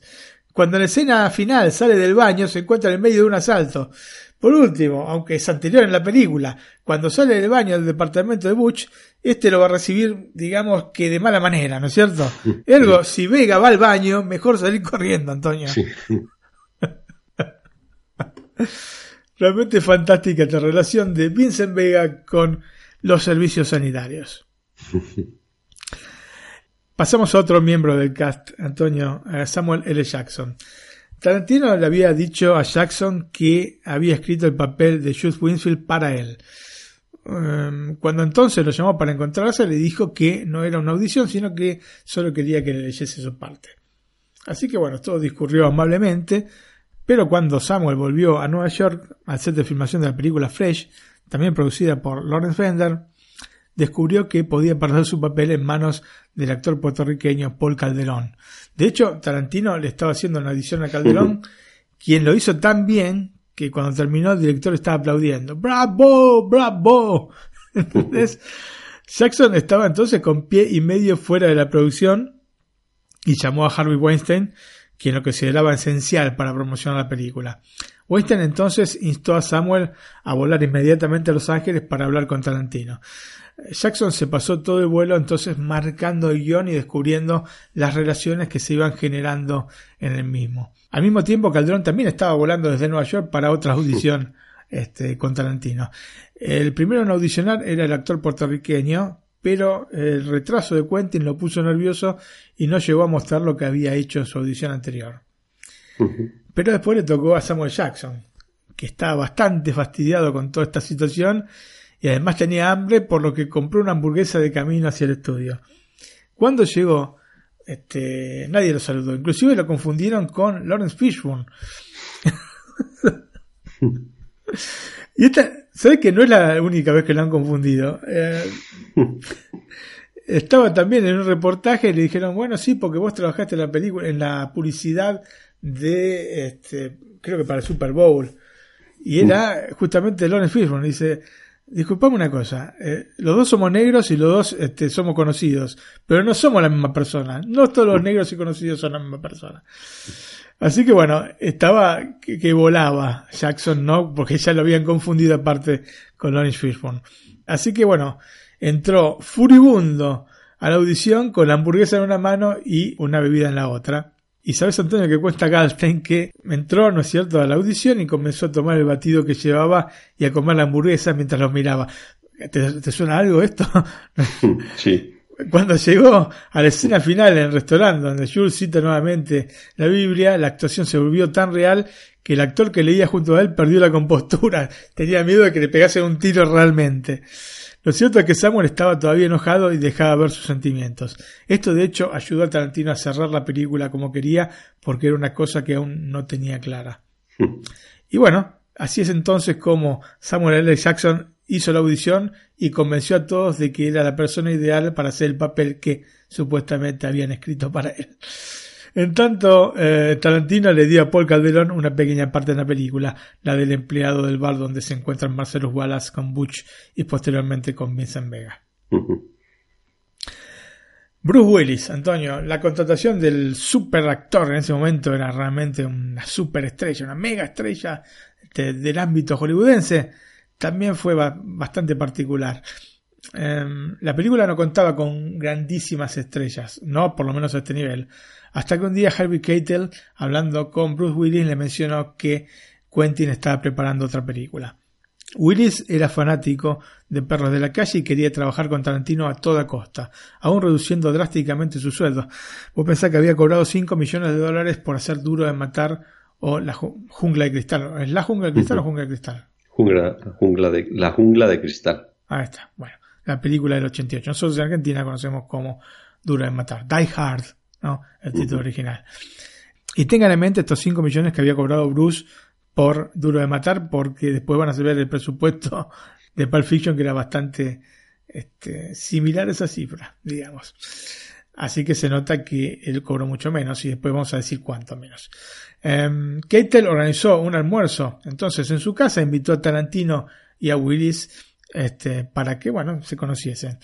Eh, cuando se pusieron a hablar, el actor le manifestó su interés por realizar el papel de Vincent Vega, pero contra Volta ya elegido para ese rol, solo había un lugar posible para Willis, Butch, ¿no? el boxeador, un papel que por otra parte Tarantino le había prometido a Matt Dillon. Este, y en este caso sí había cumplido con su palabra y le dio el este, guion a Dillon, quien luego de leerlo le manifestó que le gustaba, pero no estaba seguro si realizarlo. Así que Tarantino se disgustó porque no aceptó inmediatamente Dillon este, el papel y lo dejó afuera de la película. Quentin eh, también en algún momento había pensado en Sylvester Stallone y Mickey Rourke para este papel de boxeador. La cuestión es que Bruce Willis obtuvo entonces el rol de boxeador y Harvey Weinstein estaba más que feliz porque quería una estrella dentro de la película y por poco dinero, ¿no es cierto? Em, así que bueno, a pesar de este mal trago que tuvo con el tema de John Travolta, ya contaba con una estrella eh, para la película. De hecho, la combinación de la expectativa por el segundo film de Tarantino, más el hecho de contar este, con Bruce Willis, hizo que los Weinstein recuperasen en versión de 8 millones y medio de dólares que habían hecho antes de que la producción comenzase, porque vendieron los derechos fuera de los, de los Estados Unidos por 11 millones de dólares. O sea, no habían empezado a rodar la película ya estaban ganando 2 millones y medio de dólares de los hermanitos Weinstein. Cretinos. Eso hace, eso hace negocio lo demás, ¿no? Efectivamente. Lo demás trabajamos. Sí. Antonio. Uma Thurman. Em, se especuló con que Michelle Pfeiffer, Holly Hunter, Rosanna Arquette y hasta Meg Ryan. Meg Ryan Mm. Meg Ryan, ¿no? la novia de América. Interpretaron el papel de Mia Wallace. La verdad que yo, tal vez a Michelle Pfeiffer la podría ver. Holly Hunter un poco menos. Rosanna Arquette, sí. Mi, ah, pero Meg Ryan no. No, Como la esposa de, de, un jefe mafioso. No. yo creo que no el papel eh, no le sentaba para nada. Lo cierto es que Tarantino solamente pensó en Uma Thurman y fue de hecho con la única que se encontró para hablar sobre el papel. Jay Moloney, el agente de Uma en esa época, tenía claro que era un papel ideal para la actriz, pero bueno, ella también dudaba, no sabía si interpretar una drogadicta con una sobredosis y con un marido que es violado era lo mejor para su carrera. Se encontró entonces con Tarantino un par de veces, una en un restaurante de Los Ángeles y otra en el departamento de Uma en Nueva York. Lógicamente Tarantino no contaba con la fama que tiene hoy y es por eso que tuvo que estar ahí luchándola, peleándola para, hacer que Uma participase en la, la película. Eh, fueron, digamos que en ambos casos, ya las extenuantes hasta que la actriz aceptó ser Mia Wallace. Una parte de este cuarteto también habría algunos más, ¿no? Así es, Antonio. Tarantino le ofreció a algunos amigos otros papeles dentro del film. Es así como Tim Roth y Amanda Plummer encarnaron a Pumpkin y Honey Bunny, ¿no? los ladrones del restaurante del inicio de la película, del inicio y del final. También otro amigo de Quentin participó en la película, Eric Stoltz, quien en su momento y por pocos días fue Martin McFly en Volver al Futuro, Antonio. Esta historia, bueno, es súper conocida, este, pero Eric Stoltz había sido elegido para eh, ser Martin McFly, porque en realidad eh, Michael Fox eh, no podía realizarlo porque estaba haciendo su serie Lazos Familiares y no podía, no, le daban los tiempos. Pero lo hizo tan mal, tan mal, que finalmente pudieron convencer a, a Michael Fox que prácticamente durante todo el rodaje durmió, muy poquito, ¿no es cierto? Pero este, la película valió la pena, ¿no? Volviendo a Eric Stoltz, Tarantino le dijo que había dos partes que podía hacer y que en ambas debía usar una bata de baño. Stoltz eligió entonces el papel de Lance, el vendedor de heroína. El otro papel con bata lo tomó Quentin este, y es el del amigo de, de Jules, ¿no? Para el papel de Marcelo Wallace, el mafioso violado, te debo decir, Antonio, que esta escena realmente me persiguió por años. Es como una especie de, de pesadilla, ¿no es cierto? Tarantino había... Pero por la espada, por la... ¿Cómo se llama? ¿Por la katana? Sí. por la katana, justamente. Son de esas escenas inolvidables, pero que las quieres olvidar, pero no podés. bueno, la cosa es seria, o sería seria si fuese real. pero bueno, este, está tapado un poco. así en la película, así que nos reímos un poco. Eh, Tarantino había considerado al actor Max Julien, quien rechazó categóricamente la propuesta. Luego se pensó en Bing Rames, que aceptó de inmediato el papel. De hecho, en su momento dijo que su aspecto le impedía conseguir personajes en los que pudiese interpretar a personas vulnerables, por lo que estaba encantado con poder interpretar a Marcelus. Bueno, Martín, eh, una de las cosas que me llamó la atención de la película es lo bien que Uma y Travolta hacen el papel de adictos, ¿no? Supongo que esto, entrenarlo, le llevó bastante tiempo. Sí, es así, Antonio. Mira, Uma Thurman... Hay una imagen que me llamó mucho la atención, que es que incluso se ve eh, como se hace una raya allí en la mesa y se la mete en la nariz. Supongo que sería otra cosa, ¿no sería? Sí, sí. sí, sí, era azúcar impalpable. Que tampoco debe ser demasiado agradable, ¿no? Sí. aspirarse una, una línea de azúcar impalpable. en fin. Eh, sí, bueno, eh, tuvieron que entrenarse. De hecho, para poder interpretar el papel este, de manera creíble, Uma Thurman tuvo que realmente investigar sobre cómo es que se tiene que drogar, este, o que se droga, mejor dicho, un adicto, ¿no es cierto? Para asegurarse de que todo lo relacionado con las drogas pareciese auténtico, Tarantino contrató a Craig Hammond, un amigo de la escuela de actuación y ex adicto a la heroína, de manera tal de que lo que se ve en pantalla fuese fiel a la realidad. Así que bueno, se sumó al equipo y Uma Thurman eh, estuvo bastante tiempo con Craig Hammond mm, viendo cómo es que eh, realmente se, se, droga un adicto, ¿no es cierto? Eh, Travolta, por su parte, estuvo investigando la manera de comportarse de un adicto y pasó unos días con un grupo tomando notas. También recibió consejos de Hammond para terminar de redondear el personaje.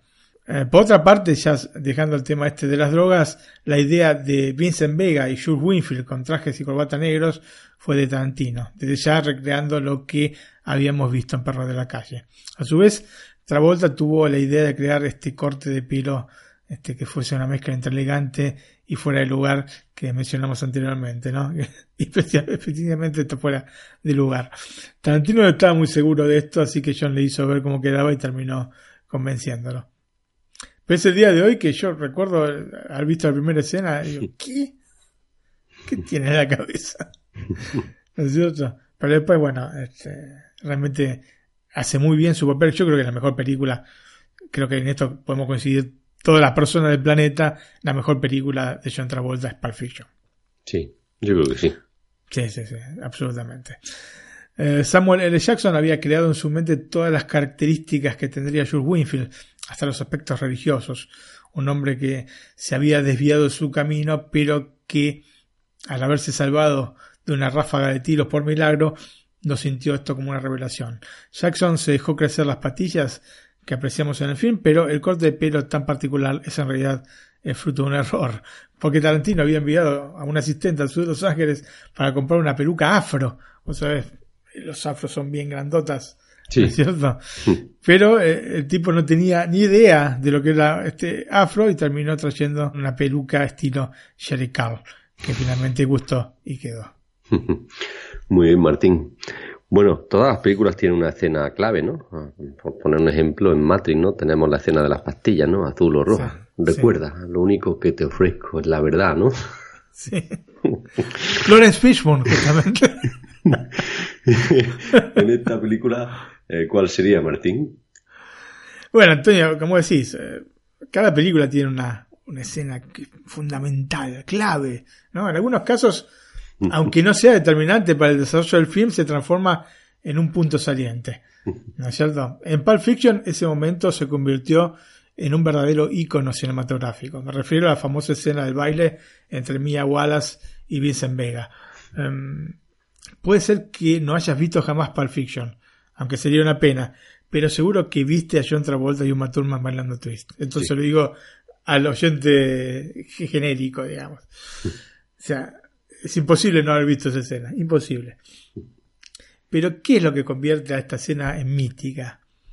En realidad es una combinación de factores, ¿no? Comenzando por la ambientación en los años 50 del restaurante, a lo que se suma una paleta de colores más ceñida de los 60, es decir, con menos tonalidades pastel que son tan características de los 50, ¿no?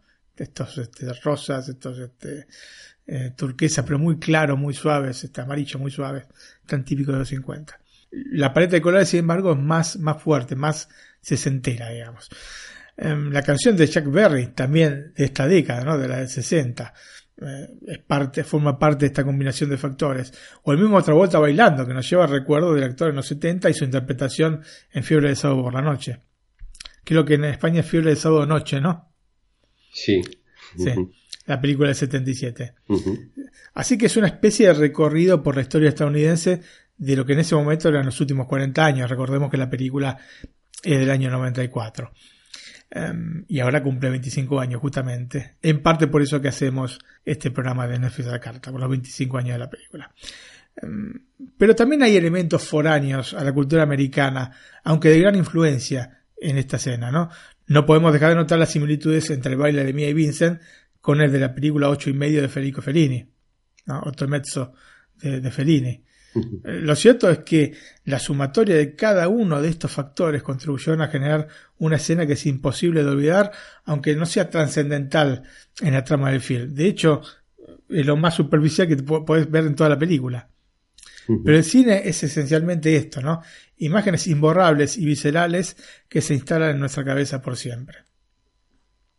Lógicamente, John Travolta sabe bailar, ¿no es cierto? Pero atención, nunca se consideró un bailarín, sino un actor que poseía este don particular. O sea, no era un bailarín que se transforma en actor, era un actor que hizo de bailarín, ¿entendés? Sí. Porque mucha gente piensa que el tipo ya era bailarín antes y no, no. Sea, bailó para la fiebre de sábado por la noche y evidentemente tiene un don, ¿no? Porque esto este, no podemos dejar de verlo. Pero pero no es que era un bailarín que se transformó en actor, sino lo contrario, un actor que hizo de bailarín. Era lógico suponer entonces que teniendo otra vuelta en la película hubiese alguna escena que explotase este aspecto de John, ¿no? Sin embargo, el guion ya incluía la escena antes de que se hubiese sumado al elenco Travolta. Recordemos que la primera elección de Tarantino era Michael Madsen, que de hecho, en Perro de la Calle era Vic Vega, ¿no es cierto?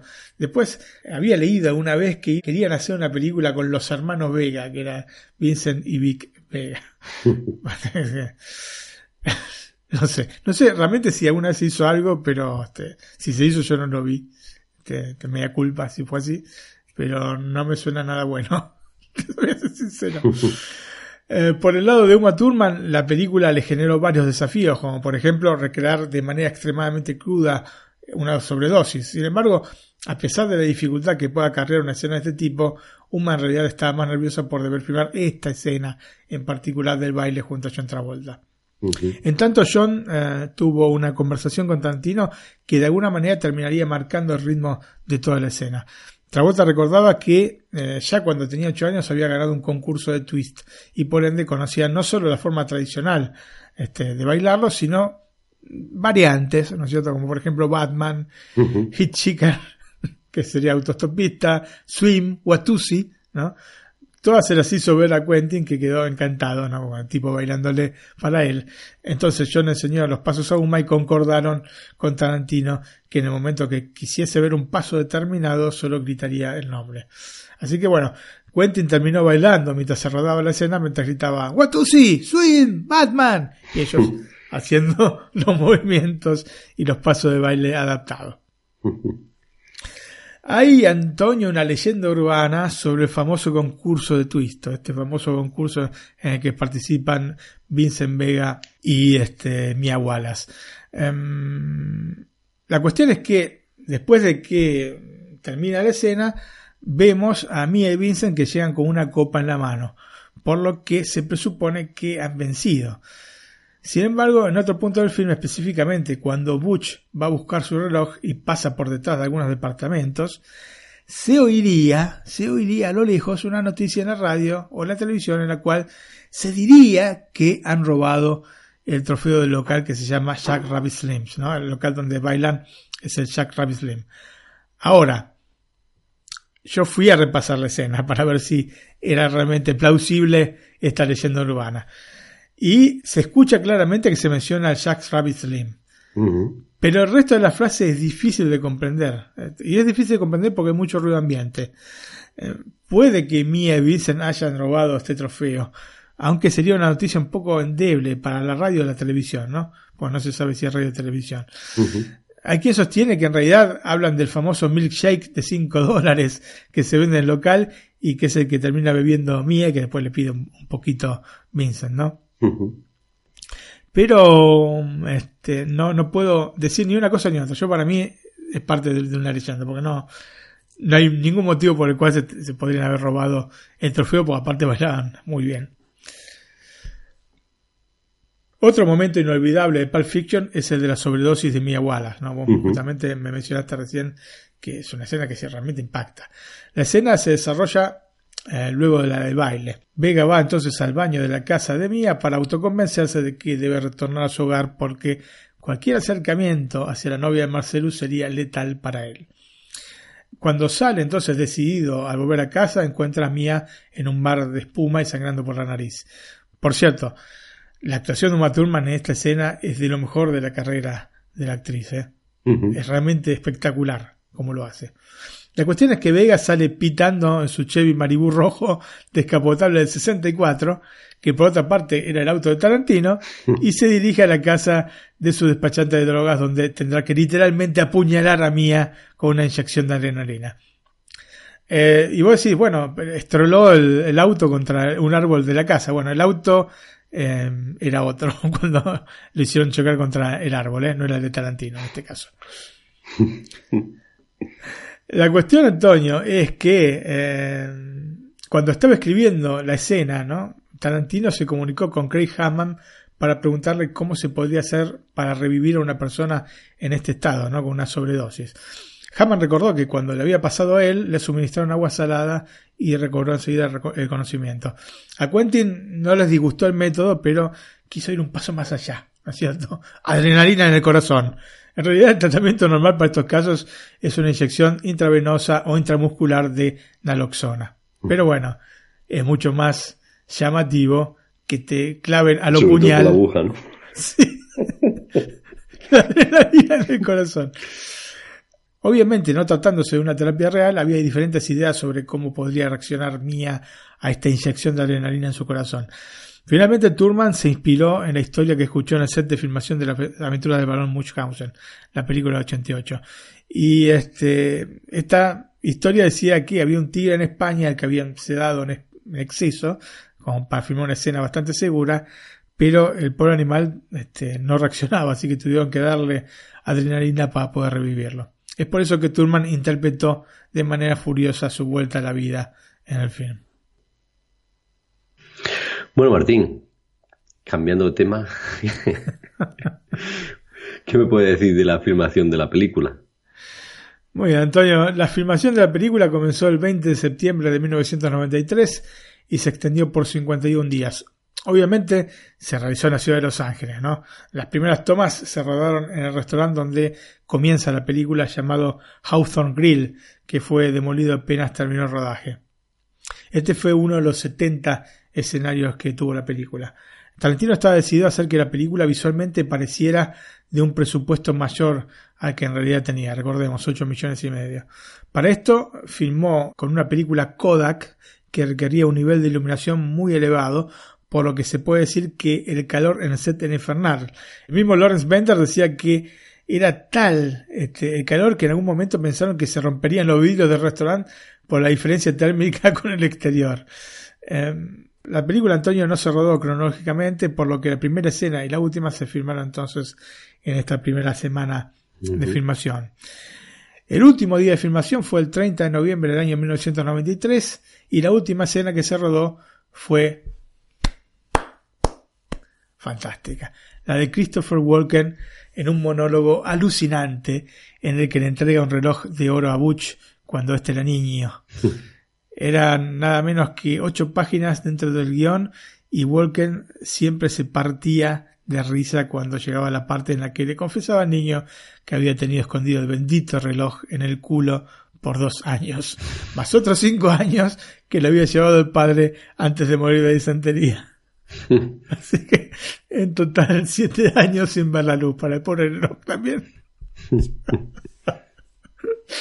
Una escena fantástica, porque es absolutamente seria, seria la manera en que le habla Christopher Walken al chico, pero realmente es alucinante. De un humor increíble. Eh, la cuestión es que comenzaron a rodar a las 8 de la mañana, pero el rodaje se extendió más de lo pensado y el niño tenía sueño, por lo que Walken debió hacer la escena sin la presencia del infante y con la cámara posicionada en la óptica del chico, es decir, de abajo hacia arriba, ¿no? Se llama contrapicado este tipo de, de tomas.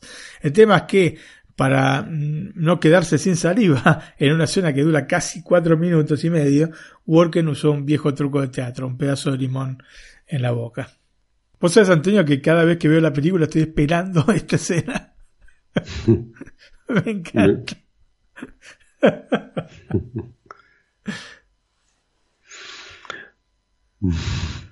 Me imagino que vos no. Mm, sí, sí, sí. Por, la, que, la que te refieres. Bueno, a mí la del baile me, me, gusta más, ¿eh? Ah, bueno, sí, sí, sí, pero esta me, causa mucha gracia. Mm. Toda la seriedad del caso. Bueno. Y el, recorrido del reloj. Ese también. Por todas las guerras americanas. Bueno, Martín, si te parece, me habla de la música, ¿no? Porque supongo que aparte de Twitch habrá algo más, ¿no? Antonio, hablar de un film de Tarantino es también hacerlo de una selección musical que siempre es acertada y que con el correr del tiempo se transforma en imprescindible. El aspecto musical es fundamental en el desarrollo de los guiones como si se tratara de una sociedad indisoluble y se equilibran de manera tal que parece en muchos casos que varias de las canciones que escuchamos fueron compuestas expresamente para cada película, cosa que no es así. Digamos que dentro de una filmografía como la de Tarantino, el de la música, que tal vez es el aspecto más autorreferencial de su obra, ha sido uno de los puntos más aplaudidos. Para Quentin, la elección de la música comienza en su propia casa, donde decide eh, cuáles son las canciones que abrirán y cerrarán su siguiente película. El mismo Tarantino en un folleto que viene dentro de un CD que se llama The Tarantino Connection, que recoge una serie de canciones este, de la banda sonora de sus películas, dice que una de las cosas que hace cuando comienza a trabajar en el proyecto de una película o cuando tiene una idea para desarrollar una película es revisar su colección de discos, que agrego es amplísima la colección de discos que tiene Tarantino. Eh, lo que hace es empezar a escuchar canciones de manera desordenada, como haríamos cualquiera de nosotros, ¿no es cierto? Intentando encontrar la personalidad del film, el espíritu que va a tener el film. Luego va restringiendo el campo hasta quedarse con dos o tres y eventualmente con la que quedará para la posteridad en uno de sus films. En el mismo folleto encuadra la importancia de la música para su cine y en especial para los títulos iniciales. De hecho dice que son muy importantes porque es el momento en que en definitiva va a marcar el tono y el ritmo que va a tener toda la película. Así que es fundamental encontrar el adecuado para la apertura o el cierre. ¿No es cierto? Es decir, que sean los correctos y que vayan de la mano de la idea de la película que tiene en la cabeza. Claramente Tarantino sostiene con hechos lo que esboza con palabras. Solo basta con ver y fundamentalmente escuchar la música que utiliza en los créditos de sus películas para comprender con cuánto cuidado y atención selecciona la música que vamos a escuchar. Um, Quentin considera que introducir las canciones en la secuencia correcta dentro de una producción es un hecho tan cinematográfico como lo puede ser el, el guion mismo. La idea es la de alguna manera fusionar el hecho musical con una imagen fuerte de manera tal de que al volver a escuchar esa misma canción, la primera cosa que venga en mente sea justamente la película, ¿no es cierto? Claramente, Pulp Fiction es, en este sentido, uno de sus trabajos más elaborados, a pesar de ser solamente su segundo largometraje. Mientras las múltiples piezas que conforman su, llamémosle, repertorio, vamos a hacer hincapié en cuatro. Una es la de los títulos de inicio, y las otras tres pertenecen al tramo de la historia que envuelve a Mia Wallace y Vincent Mega. Claramente, cuando vimos hablar de Pulp Fiction o de la música de Pulp Fiction, la primera cosa que nos viene en mente es Missile Row, una canción que eleva casi a épico el comienzo del film. La versión que escuchamos en la película fue publicada en abril de 1962 por Dick Dale. En realidad hay muchas versiones de la canción. Por ejemplo, hay una de The Beach Boys, ¿no es cierto? Aunque lógicamente la más popular en la actualidad es la que vimos en la película de Quentin Tarantino. El autor original de esta canción griega, pues una canción griega, es desconocido porque la misma de hecho es muy antigua. De todas formas, la primera vez que se realizó una grabación, una grabación, ¿eh? que la, la canción es más antigua todavía, fue en 1927 y estuvo a cargo de Michalis Patrinos. no sé si te suena griego, si no te suena mejor dicho griego esto, no te suena nada griego. Así que vamos a escuchar la canción original y después escuchamos la versión de Dick Dale que oímos en Pulp Fiction. Perfecto, la escuchamos las dos.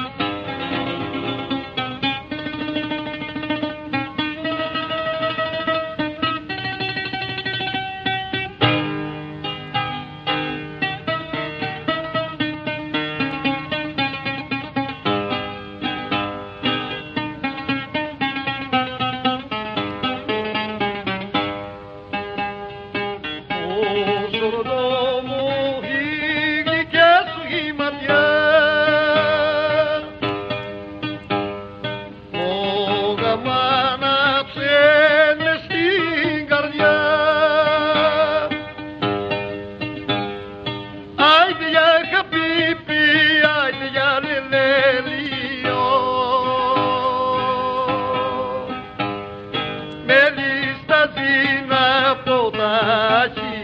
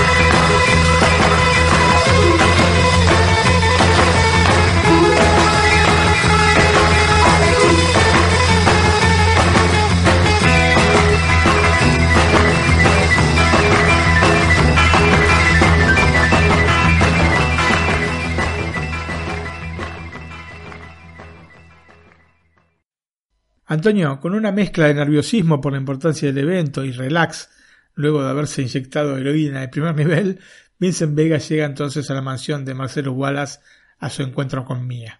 Encuentra una nota que dejó la mujer de Marcelus, invitándolo a acomodarse mientras termina de cambiarse. Es entonces que comenzamos a escuchar una canción de Dusty Springfield llamada Son of a Preacher Man. La escena está muy bien trabajada por parte de Tarantino, demostrando la intención de Mia de incomodar a Vincent, marcando las distancias. La mujer, mientras lo mira a través de la cámara de seguridad, comienza a hablarle a través de un altoparlante, desorientando a Vega. Y justamente esa reacción de Vincent abriendo los brazos y mirando así confuso este, a su alrededor se ha convertido en un muy popular meme. ¿No es cierto, Antonio? ¿Quién no ha visto un meme con este, Vincent Vega haciendo esto, ¿no? Separando así los brazos y mirando, ¿qué está pasando acá? La secuencia entonces combina primerísimos planos de Mia, la boca mientras habla por el micrófono, las manos mientras guía la cámara siguiendo a Vincent, los pies cuando va a su encuentro, con los del mismo Vega caminando un poco sin rumbo por el enorme living de la, de la casa, ¿no? de los Wallace. Lo interesante es que en la secuencia jamás vemos la cara entera de Mia, solo estos primerísimos planos, o, en algunas ocasiones vistas desde atrás, pero nunca se la ve por completo. Así que no sabemos exactamente quién es. Pero nos va a quedar claro cuál es su debilidad, que en definitiva va a ser el nudo de esta historia. Lo cierto es que el tono de la canción favorece este juego a dos del que nos hace partícipes eh, Tarantino. Otra vez nos encontramos aquí con la canción que Quentin extrae de los años 60, específicamente del año 1969. Justamente de esta atmósfera, eh, años 50, 60, que se va a complementar con la siguiente secuencia, es la que impera en este cruce entre Mia y Vincent. Y escuchamos eh, Son of a Preacher Man, Antonio. La escuchamos.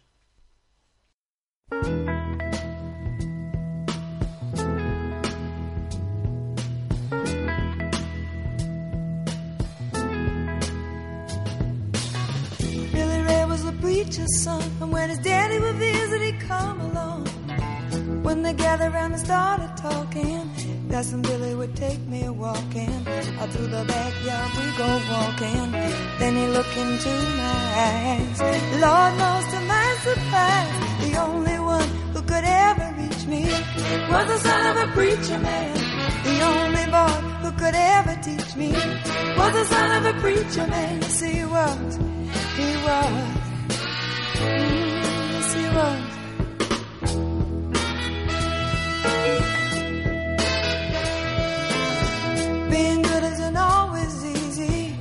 No matter how hard I try.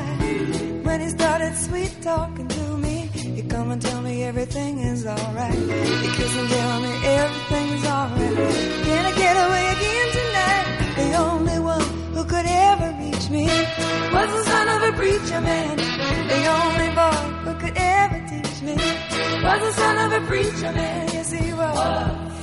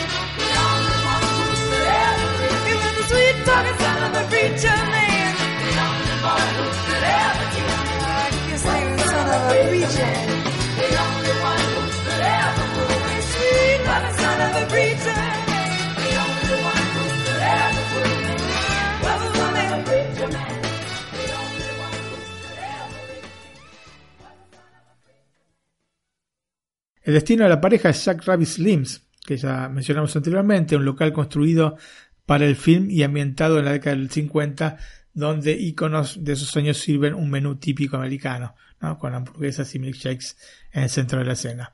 Mia y Vincent están aún en plan de romper el hielo cuando se presenta un concurso de twist en el que la esposa de Marcelus quiere participar literalmente obligando a Vega a acompañarla. La escena se convierte, a partir de la música, el mismo vestuario de los protagonistas y fundamentalmente el baile en un momento icónico en la historia del cine que en la película marca un paréntesis dentro de la violencia extrema en la que se desenvuelve la trama. Em, los pormenores del baile ya los he comentado anteriormente, así que vamos a la canción que baila la pareja, se trata de You Never Can Tell, compuesta por Jack Berry, perteneciente al álbum St. Louis to Liverpool, que vio la luz en el año 64. La escuchamos. It was a teenage wedding and the old folks wished them well. You could see that Pierre did truly love the mademoiselle. The young monsieur and madame have rung the chapel bell. C'est la vie, say the old folks. It goes to show you never can tell. They furnished off an apartment with a two-room robot sale. The coolerator was crammed with TV dinners and ginger ale. But when Pierre found work, the little money coming worked out well. Vie, say the old folks. To show you never can tell. They had a high-fi phone, oh boy, did they let it blast. 700 little records, all rock, rhythm, and jazz. But when the sun went down, the rapid tempo of the music fell. C'est la vie, say the old folks. Goes to show you never can tell. They bought a souped up chitney, was a cherry red 53. And drove it down to Orleans to celebrate the anniversary. It was there where Pierre was wedded to the lovely mademoiselle. C'est la vie, say the old folks. Goes to show you never can tell.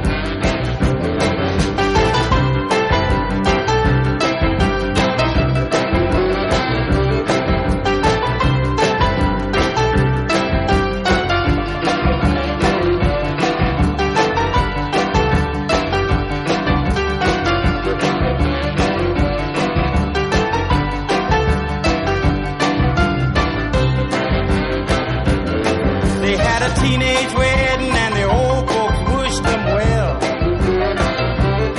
You could see that Pierre did truly love the mademoiselle. And now the young monsieur and madame have rung the chapel bell. C'est la vie, say the old folks. It goes to show you never can tell.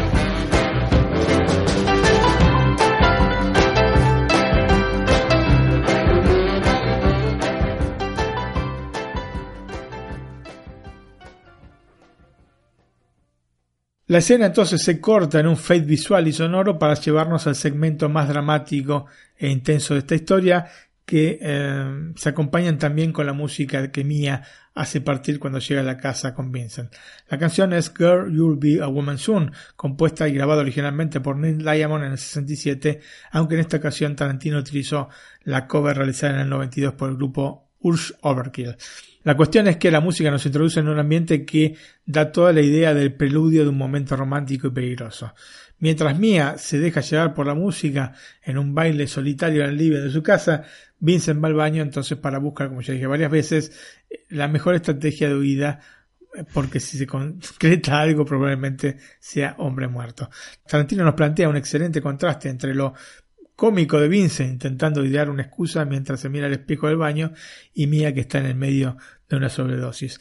Este montaje alternado es realmente fantástico con todos los condimentos de lo tragicómico. Eh, como también de esta escena hablé anteriormente, pasamos a escuchar la grabación original de Neil Diamond y luego la cover de Urge Overkill. Perfecto, Martín, la escuchamos las dos. Girl, you'll be a woman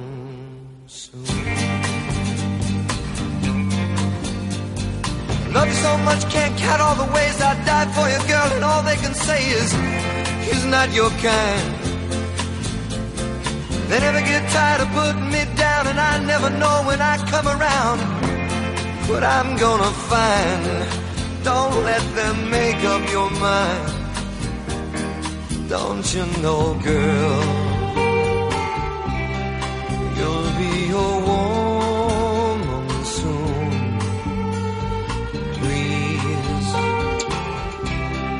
Come take my hand. Girl, you'll be a woman soon, soon. You'll need a man. I've been misunderstood for all of my life, but when the same girl just cuts like a knife, the boy's no good. Well, I finally found what I've been looking for, but if they get the chance, they'll end it for sure. Sure they would. Baby, I've done all I could. It's up to you, girl. You'll be a woman soon. Please, come take my hand. girl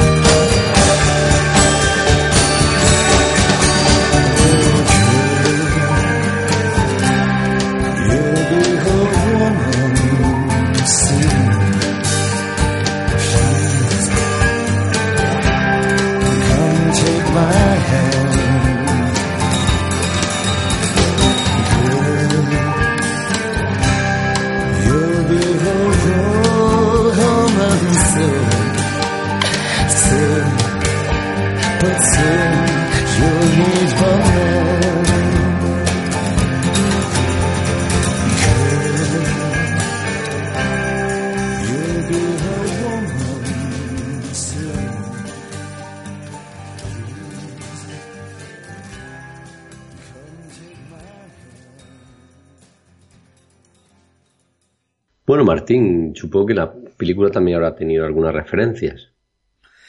Bueno, Antonio, sí, Quentin Tarantino es un amante del cine, un real apasionado, ¿no? A partir de sus tiempos como laburante en un videoclub, ¿no? En donde veía una tras otra muchas películas. De la usina creativa de una persona con estas características, no es difícil intuir que nos vamos a encontrar con una enorme cantidad de referencias a otros films. Esto no quiere decir que en el 100% de los casos sean citaciones exactas. Es más, ni siquiera queridas. Puedo agregar que inclusive hay algunas forzadas por el espectador que cree ver en cada toma o ángulo de enfoque la referencia a algún viejo film olvidado. Pero lo cierto es que seguramente hay literalmente decenas de escenas queridas sí por Tarantino dentro de la película. Por ejemplo, eh, de la película It's a Wonderful Life, que es Bello Vivir, también de, como te cité anteriormente, de Otto Mezzo, de Fellini, de Carrie, ¿no? y de Bonnie and Clyde, entre otras. Pero probablemente la secuencia que todos, todos, todos reconocieron es la que es un claro homenaje a Psicosis, ¿no? Cuando Butch está volviendo para encontrarse con Fabián, te para en un semáforo y lo ve a Marcelus mientras está cruzando la calle por la senda peatonal, ¿no? Que gira la cabeza y lo ve. Es igual, idéntica, calcada a la escena de, de Psicosis. Claro que aquí finaliza al mejor estilo Tarantino, es decir, con Marcelus incrustado en el parabrisas del auto de Butch. Martín, pues ya estamos llegando al final. ¿Qué te parece si nos dan los datos del presupuesto y la promoción de la obra? Em, lógicamente, un presupuesto de 8 millones y medio de dólares para un film en el que participan Corto. Bruce Willis, Samuel Jackson, eh, John Travolta, Harvey Keitel, parece un poco escaso. Y en realidad lo es. A partir de una sugerencia de Bender, eh, lo que se hizo fue crear una fórmula por la cual a cada miembro del reparto se le pagaría la misma cantidad de dinero. Eran 20 mil dólares por semana. Travolta trabajó siete semanas por las que obtuvo 140 mil dólares, pero como se alojó para el rodaje en el carísimo hotel Four Seasons, gastó más de lo que obtuvo por su trabajo. De todas formas, vale aclarar que los miembros más importantes del cast también obtuvieron un porcentaje de las ganancias de la película. Eh, Tarantino quería bajar las expectativas respecto al film y siempre hablaba con Coto respecto a un posible éxito. Pero Harvey Weinstein creía mucho en el proyecto y buscó promocionar la película desde el inicio. El primer evento fue el Festival de Cannes de 1994, que, como es tradición, se realiza en el mes de mayo en la ciudad francesa. Mayra Max llevó a parte del cast para promocionar la película. De hecho, la estrategia fue que participase en el festival. Recordemos que Perros de la Calle había tenido una acogida fenomenal, te presentaba fuera de concurso, así que no fue una gran sorpresa que la aceptasen para concursar a Pulp Fiction. Em, la película fue presentada solamente dos veces, cosa que no es del todo habitual. Una proyección que se hizo por la mañana para la prensa y otra por la noche. Así que nada más esas dos veces. Weinstein se focalizó en críticos estadounidenses con cierto prestigio dentro del festival. Por ejemplo, Janet Maslin, que era muy respetada por todo el entorno de Cannes y tuvo un contacto, este, la, la crítica de primera mano con Tarantino, lo que derivó en una crítica entusiasta sobre la película, ¿no? Aunque, a decir verdad, la mayor parte de las críticas eran favorables. Dentro de Cannes, estamos hablando, ¿no? En el momento ese. Después ha habido críticas mixtas. De hecho, en un momento, eh, vos sabés que lo está, hay un, crítico norteamericano que se llama Roger Ebert, ¿es cierto? Que estaba eh, cubriendo Cannes en ese momento y lo empezó a perseguir a Tarantino y Tarantino le huía pues no quería que le dijese que no le gustaba la película. Y finalmente lo, lo, logró este, agarrar y le dijo, eh, de tu película no entendí nada. No entendí nada en absoluto, pero me parece que, que va a cambiar la historia del cine. Y bueno, de alguna manera este, este presagio de Ebert se, se concretó. Vos sabés, Antonio, que eh, Weinstein sabía quiénes eran los miembros del jurado sabían qué hotel se alojaban y hasta el número de habitación en el que estaban. Así que hizo copias de las críticas favorables y las deslizó debajo de las puertas de las respectivas habitaciones. La combinación de un producto de gran calidad con una publicidad agresiva dio sus frutos. La noche de los premios, Jill Jacob, el presidente del festival, le pidió a Weinstein que se asegurase que eh, él y el elenco del film asistieran a la ceremonia. Tarantino no quería asistir al evento si la película no ganaba nada, y de hecho toda la velada fue en blanco para Pulp Fiction. Pero faltaba el último premio, el más esperado e importante, la famosa Palma de Oro, que premiaría el mejor film entre los 22 concursantes. El presidente del jurado de ese, de ese año, que fue Clint Eastwood, entonces anunció el ganador por voto unánime, Pulp Fiction. El público estalló, pero bueno, no estalló de júbilo en general, ¿eh? O sea, hubo mucho este, alarido de júbilo, pero también hubo gente que no estaba tan de acuerdo con la elección de Pulp Fiction. De hecho, una mujer gritó que la película era una mierda, a lo que un Tarantino, que yo creo que con poco garbo, le respondió haciéndole un gesto con el dedo más o sea, qué gesto es, ¿no es cierto? Sí. Luego entonces tomó el micrófono y dijo que no hacía películas que unen a la gente, sino todo lo contrario. El film pasó por varios festivales, en Alemania, en Italia, en España, en Suiza, en Japón. El siguiente paso fue el Festival de Cine de Nueva York en septiembre de 1994, menos de un mes antes de su estreno, donde se tuvo que suspender la proyección Antonio porque un hombre se había desmayado. Aunque no era claro si era por la crudeza del contenido o por algún otro motivo. La verdad que no da como para que se desmaye por la crudeza del contenido de la película. Aún hablando de una película de hace 25 años. Yo me acuerdo, fui a verla al cine y eh, no había, ninguno se mo- movió de las butacas. Todos nos quedamos aferrados viendo hasta el último momento. Lo que sí todos pensaron es que había sido una movida publicitaria de Harvey Weinstein, pero este negó cualquier relación con el hecho. Em, Weinstein sí preparó una campaña brutal para los Oscars de 1995 y el film fue nominado en siete categorías. Mejor actor protagonista John Travolta, mejor actor secundario Samuel L. Jackson, mejor actriz secundaria Uma Thurman, mejor edición Sari Menke, mejor guion original Tarantino y Avery, mejor director obviamente Quentin y mejor película. Irónicamente la película tuvo que competir con una especie de antítesis de lo que proponía, desde el guion hasta el presupuesto, Forrest Gump.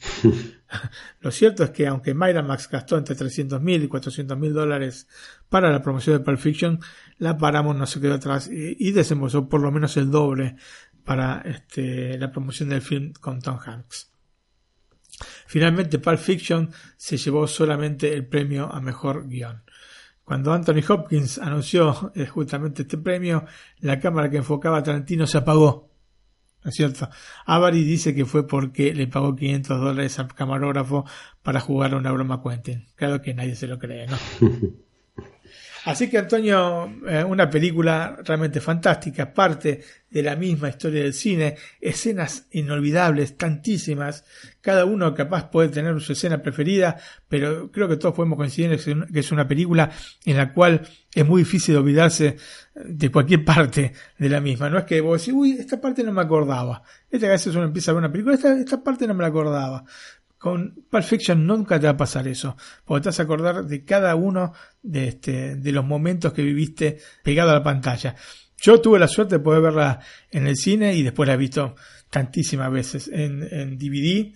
Me acuerdo había salido una versión eh, de Disney que tenía nada más que doblaje, pero bueno, este, igual la, la tenía y, y tantas veces en, en otros formatos, ¿no es cierto?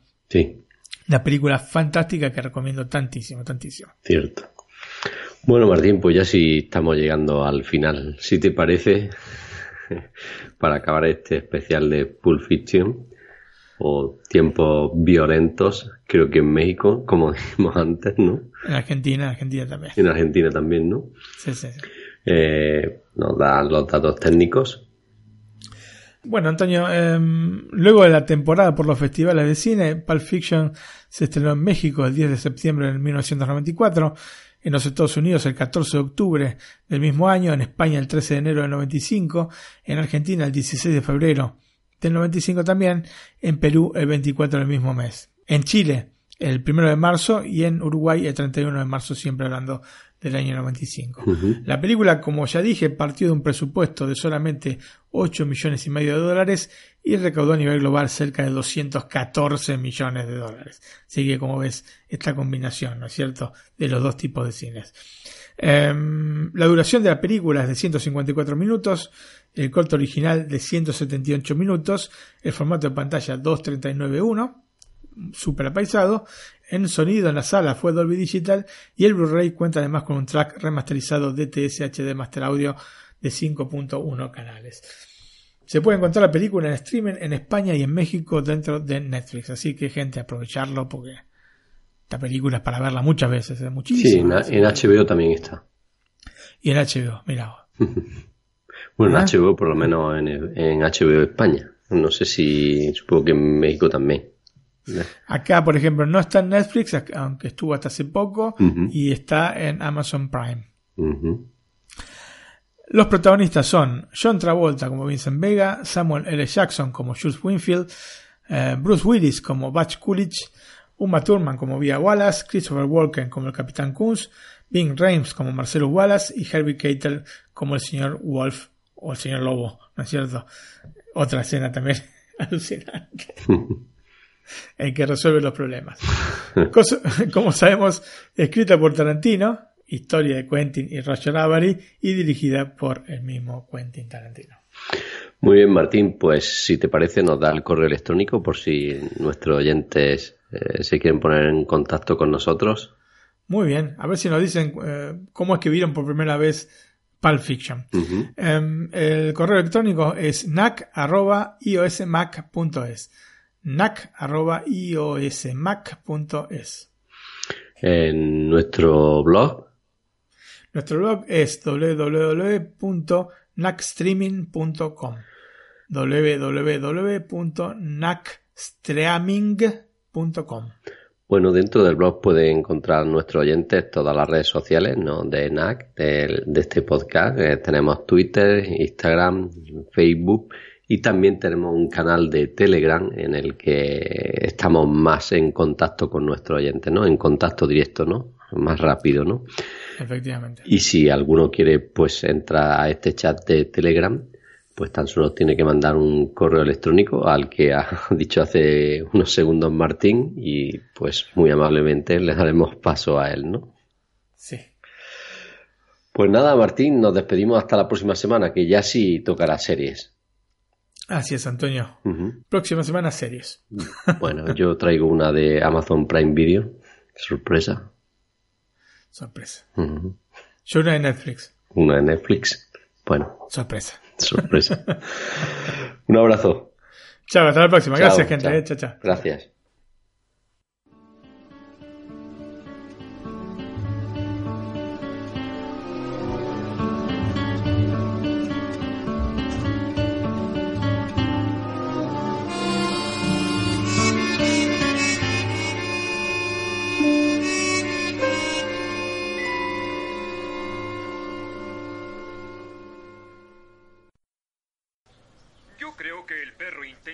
Butch, deja la televisión un momento. Sí, tenemos una visita muy especial. Bien. ¿Recuerdas que te dije que tu padre había muerto en un campo de prisioneros? Eh, Pues eh, este es el capitán Kunz. Él estuvo en ese campo con papá.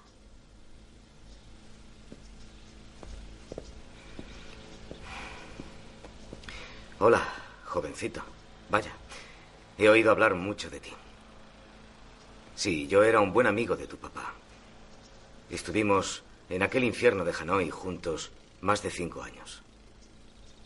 Espero que nunca tengas que experimentar algo así, pero cuando dos hombres se encuentran en una situación como en la que estuvimos tu papá y yo, cada uno se responsabiliza del otro. Si hubiese sido yo el que no volvió, el mayor Coolidge estaría hablando con mi hijo, Jim. Pero tal como han salido las cosas, yo estoy aquí hablando contigo, Butch. Tengo algo para ti.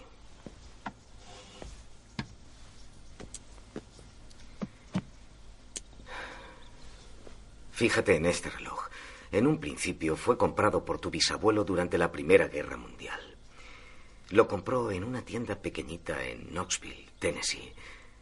Fabricado por la primera empresa que fabricó relojes de pulsera, porque antes la gente solo llevaba relojes de bolsillo. Fue comprado por el soldado de infantería Erin Coolidge el día en que salía para París.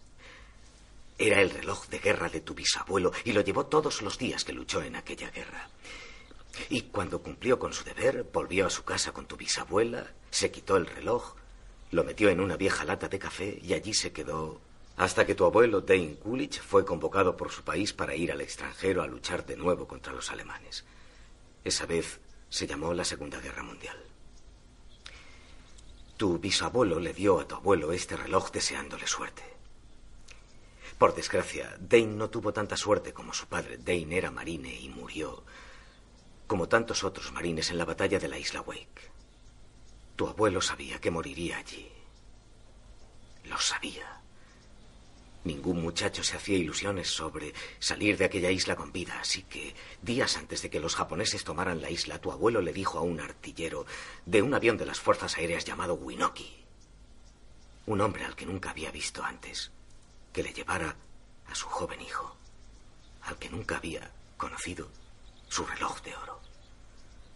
A los tres días tu abuelo había muerto, pero Winoki cumplió con su palabra. Cuando terminó la guerra, fue a visitar a tu abuela y le entregó a tu papá, que aún era un bebé, el reloj de oro de su padre. Este reloj.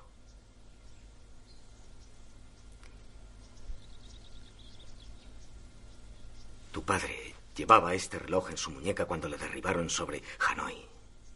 Le capturaron y le metieron en un campo de prisioneros vietnamitas. Sabía que si los amarillos veían el reloj, lo confiscarían. Se lo quitarían. Tu padre decía que este reloj te pertenecía por nacimiento. Le cabreaba que cualquier amarillo pusiera sus grasientas manos sobre la herencia de su hijo, así que lo escondió, empleando el único lugar en que podía, su culo. Cinco largos años llevó este reloj metido en el culo. Luego, antes de morir de disentería, me dio el reloj. Oculté este incómodo trozo de metal en mi culo durante dos años. Entonces, después de siete años, volví a casa con mi familia. Y ahora, jovencito, te entrego a ti el reloj.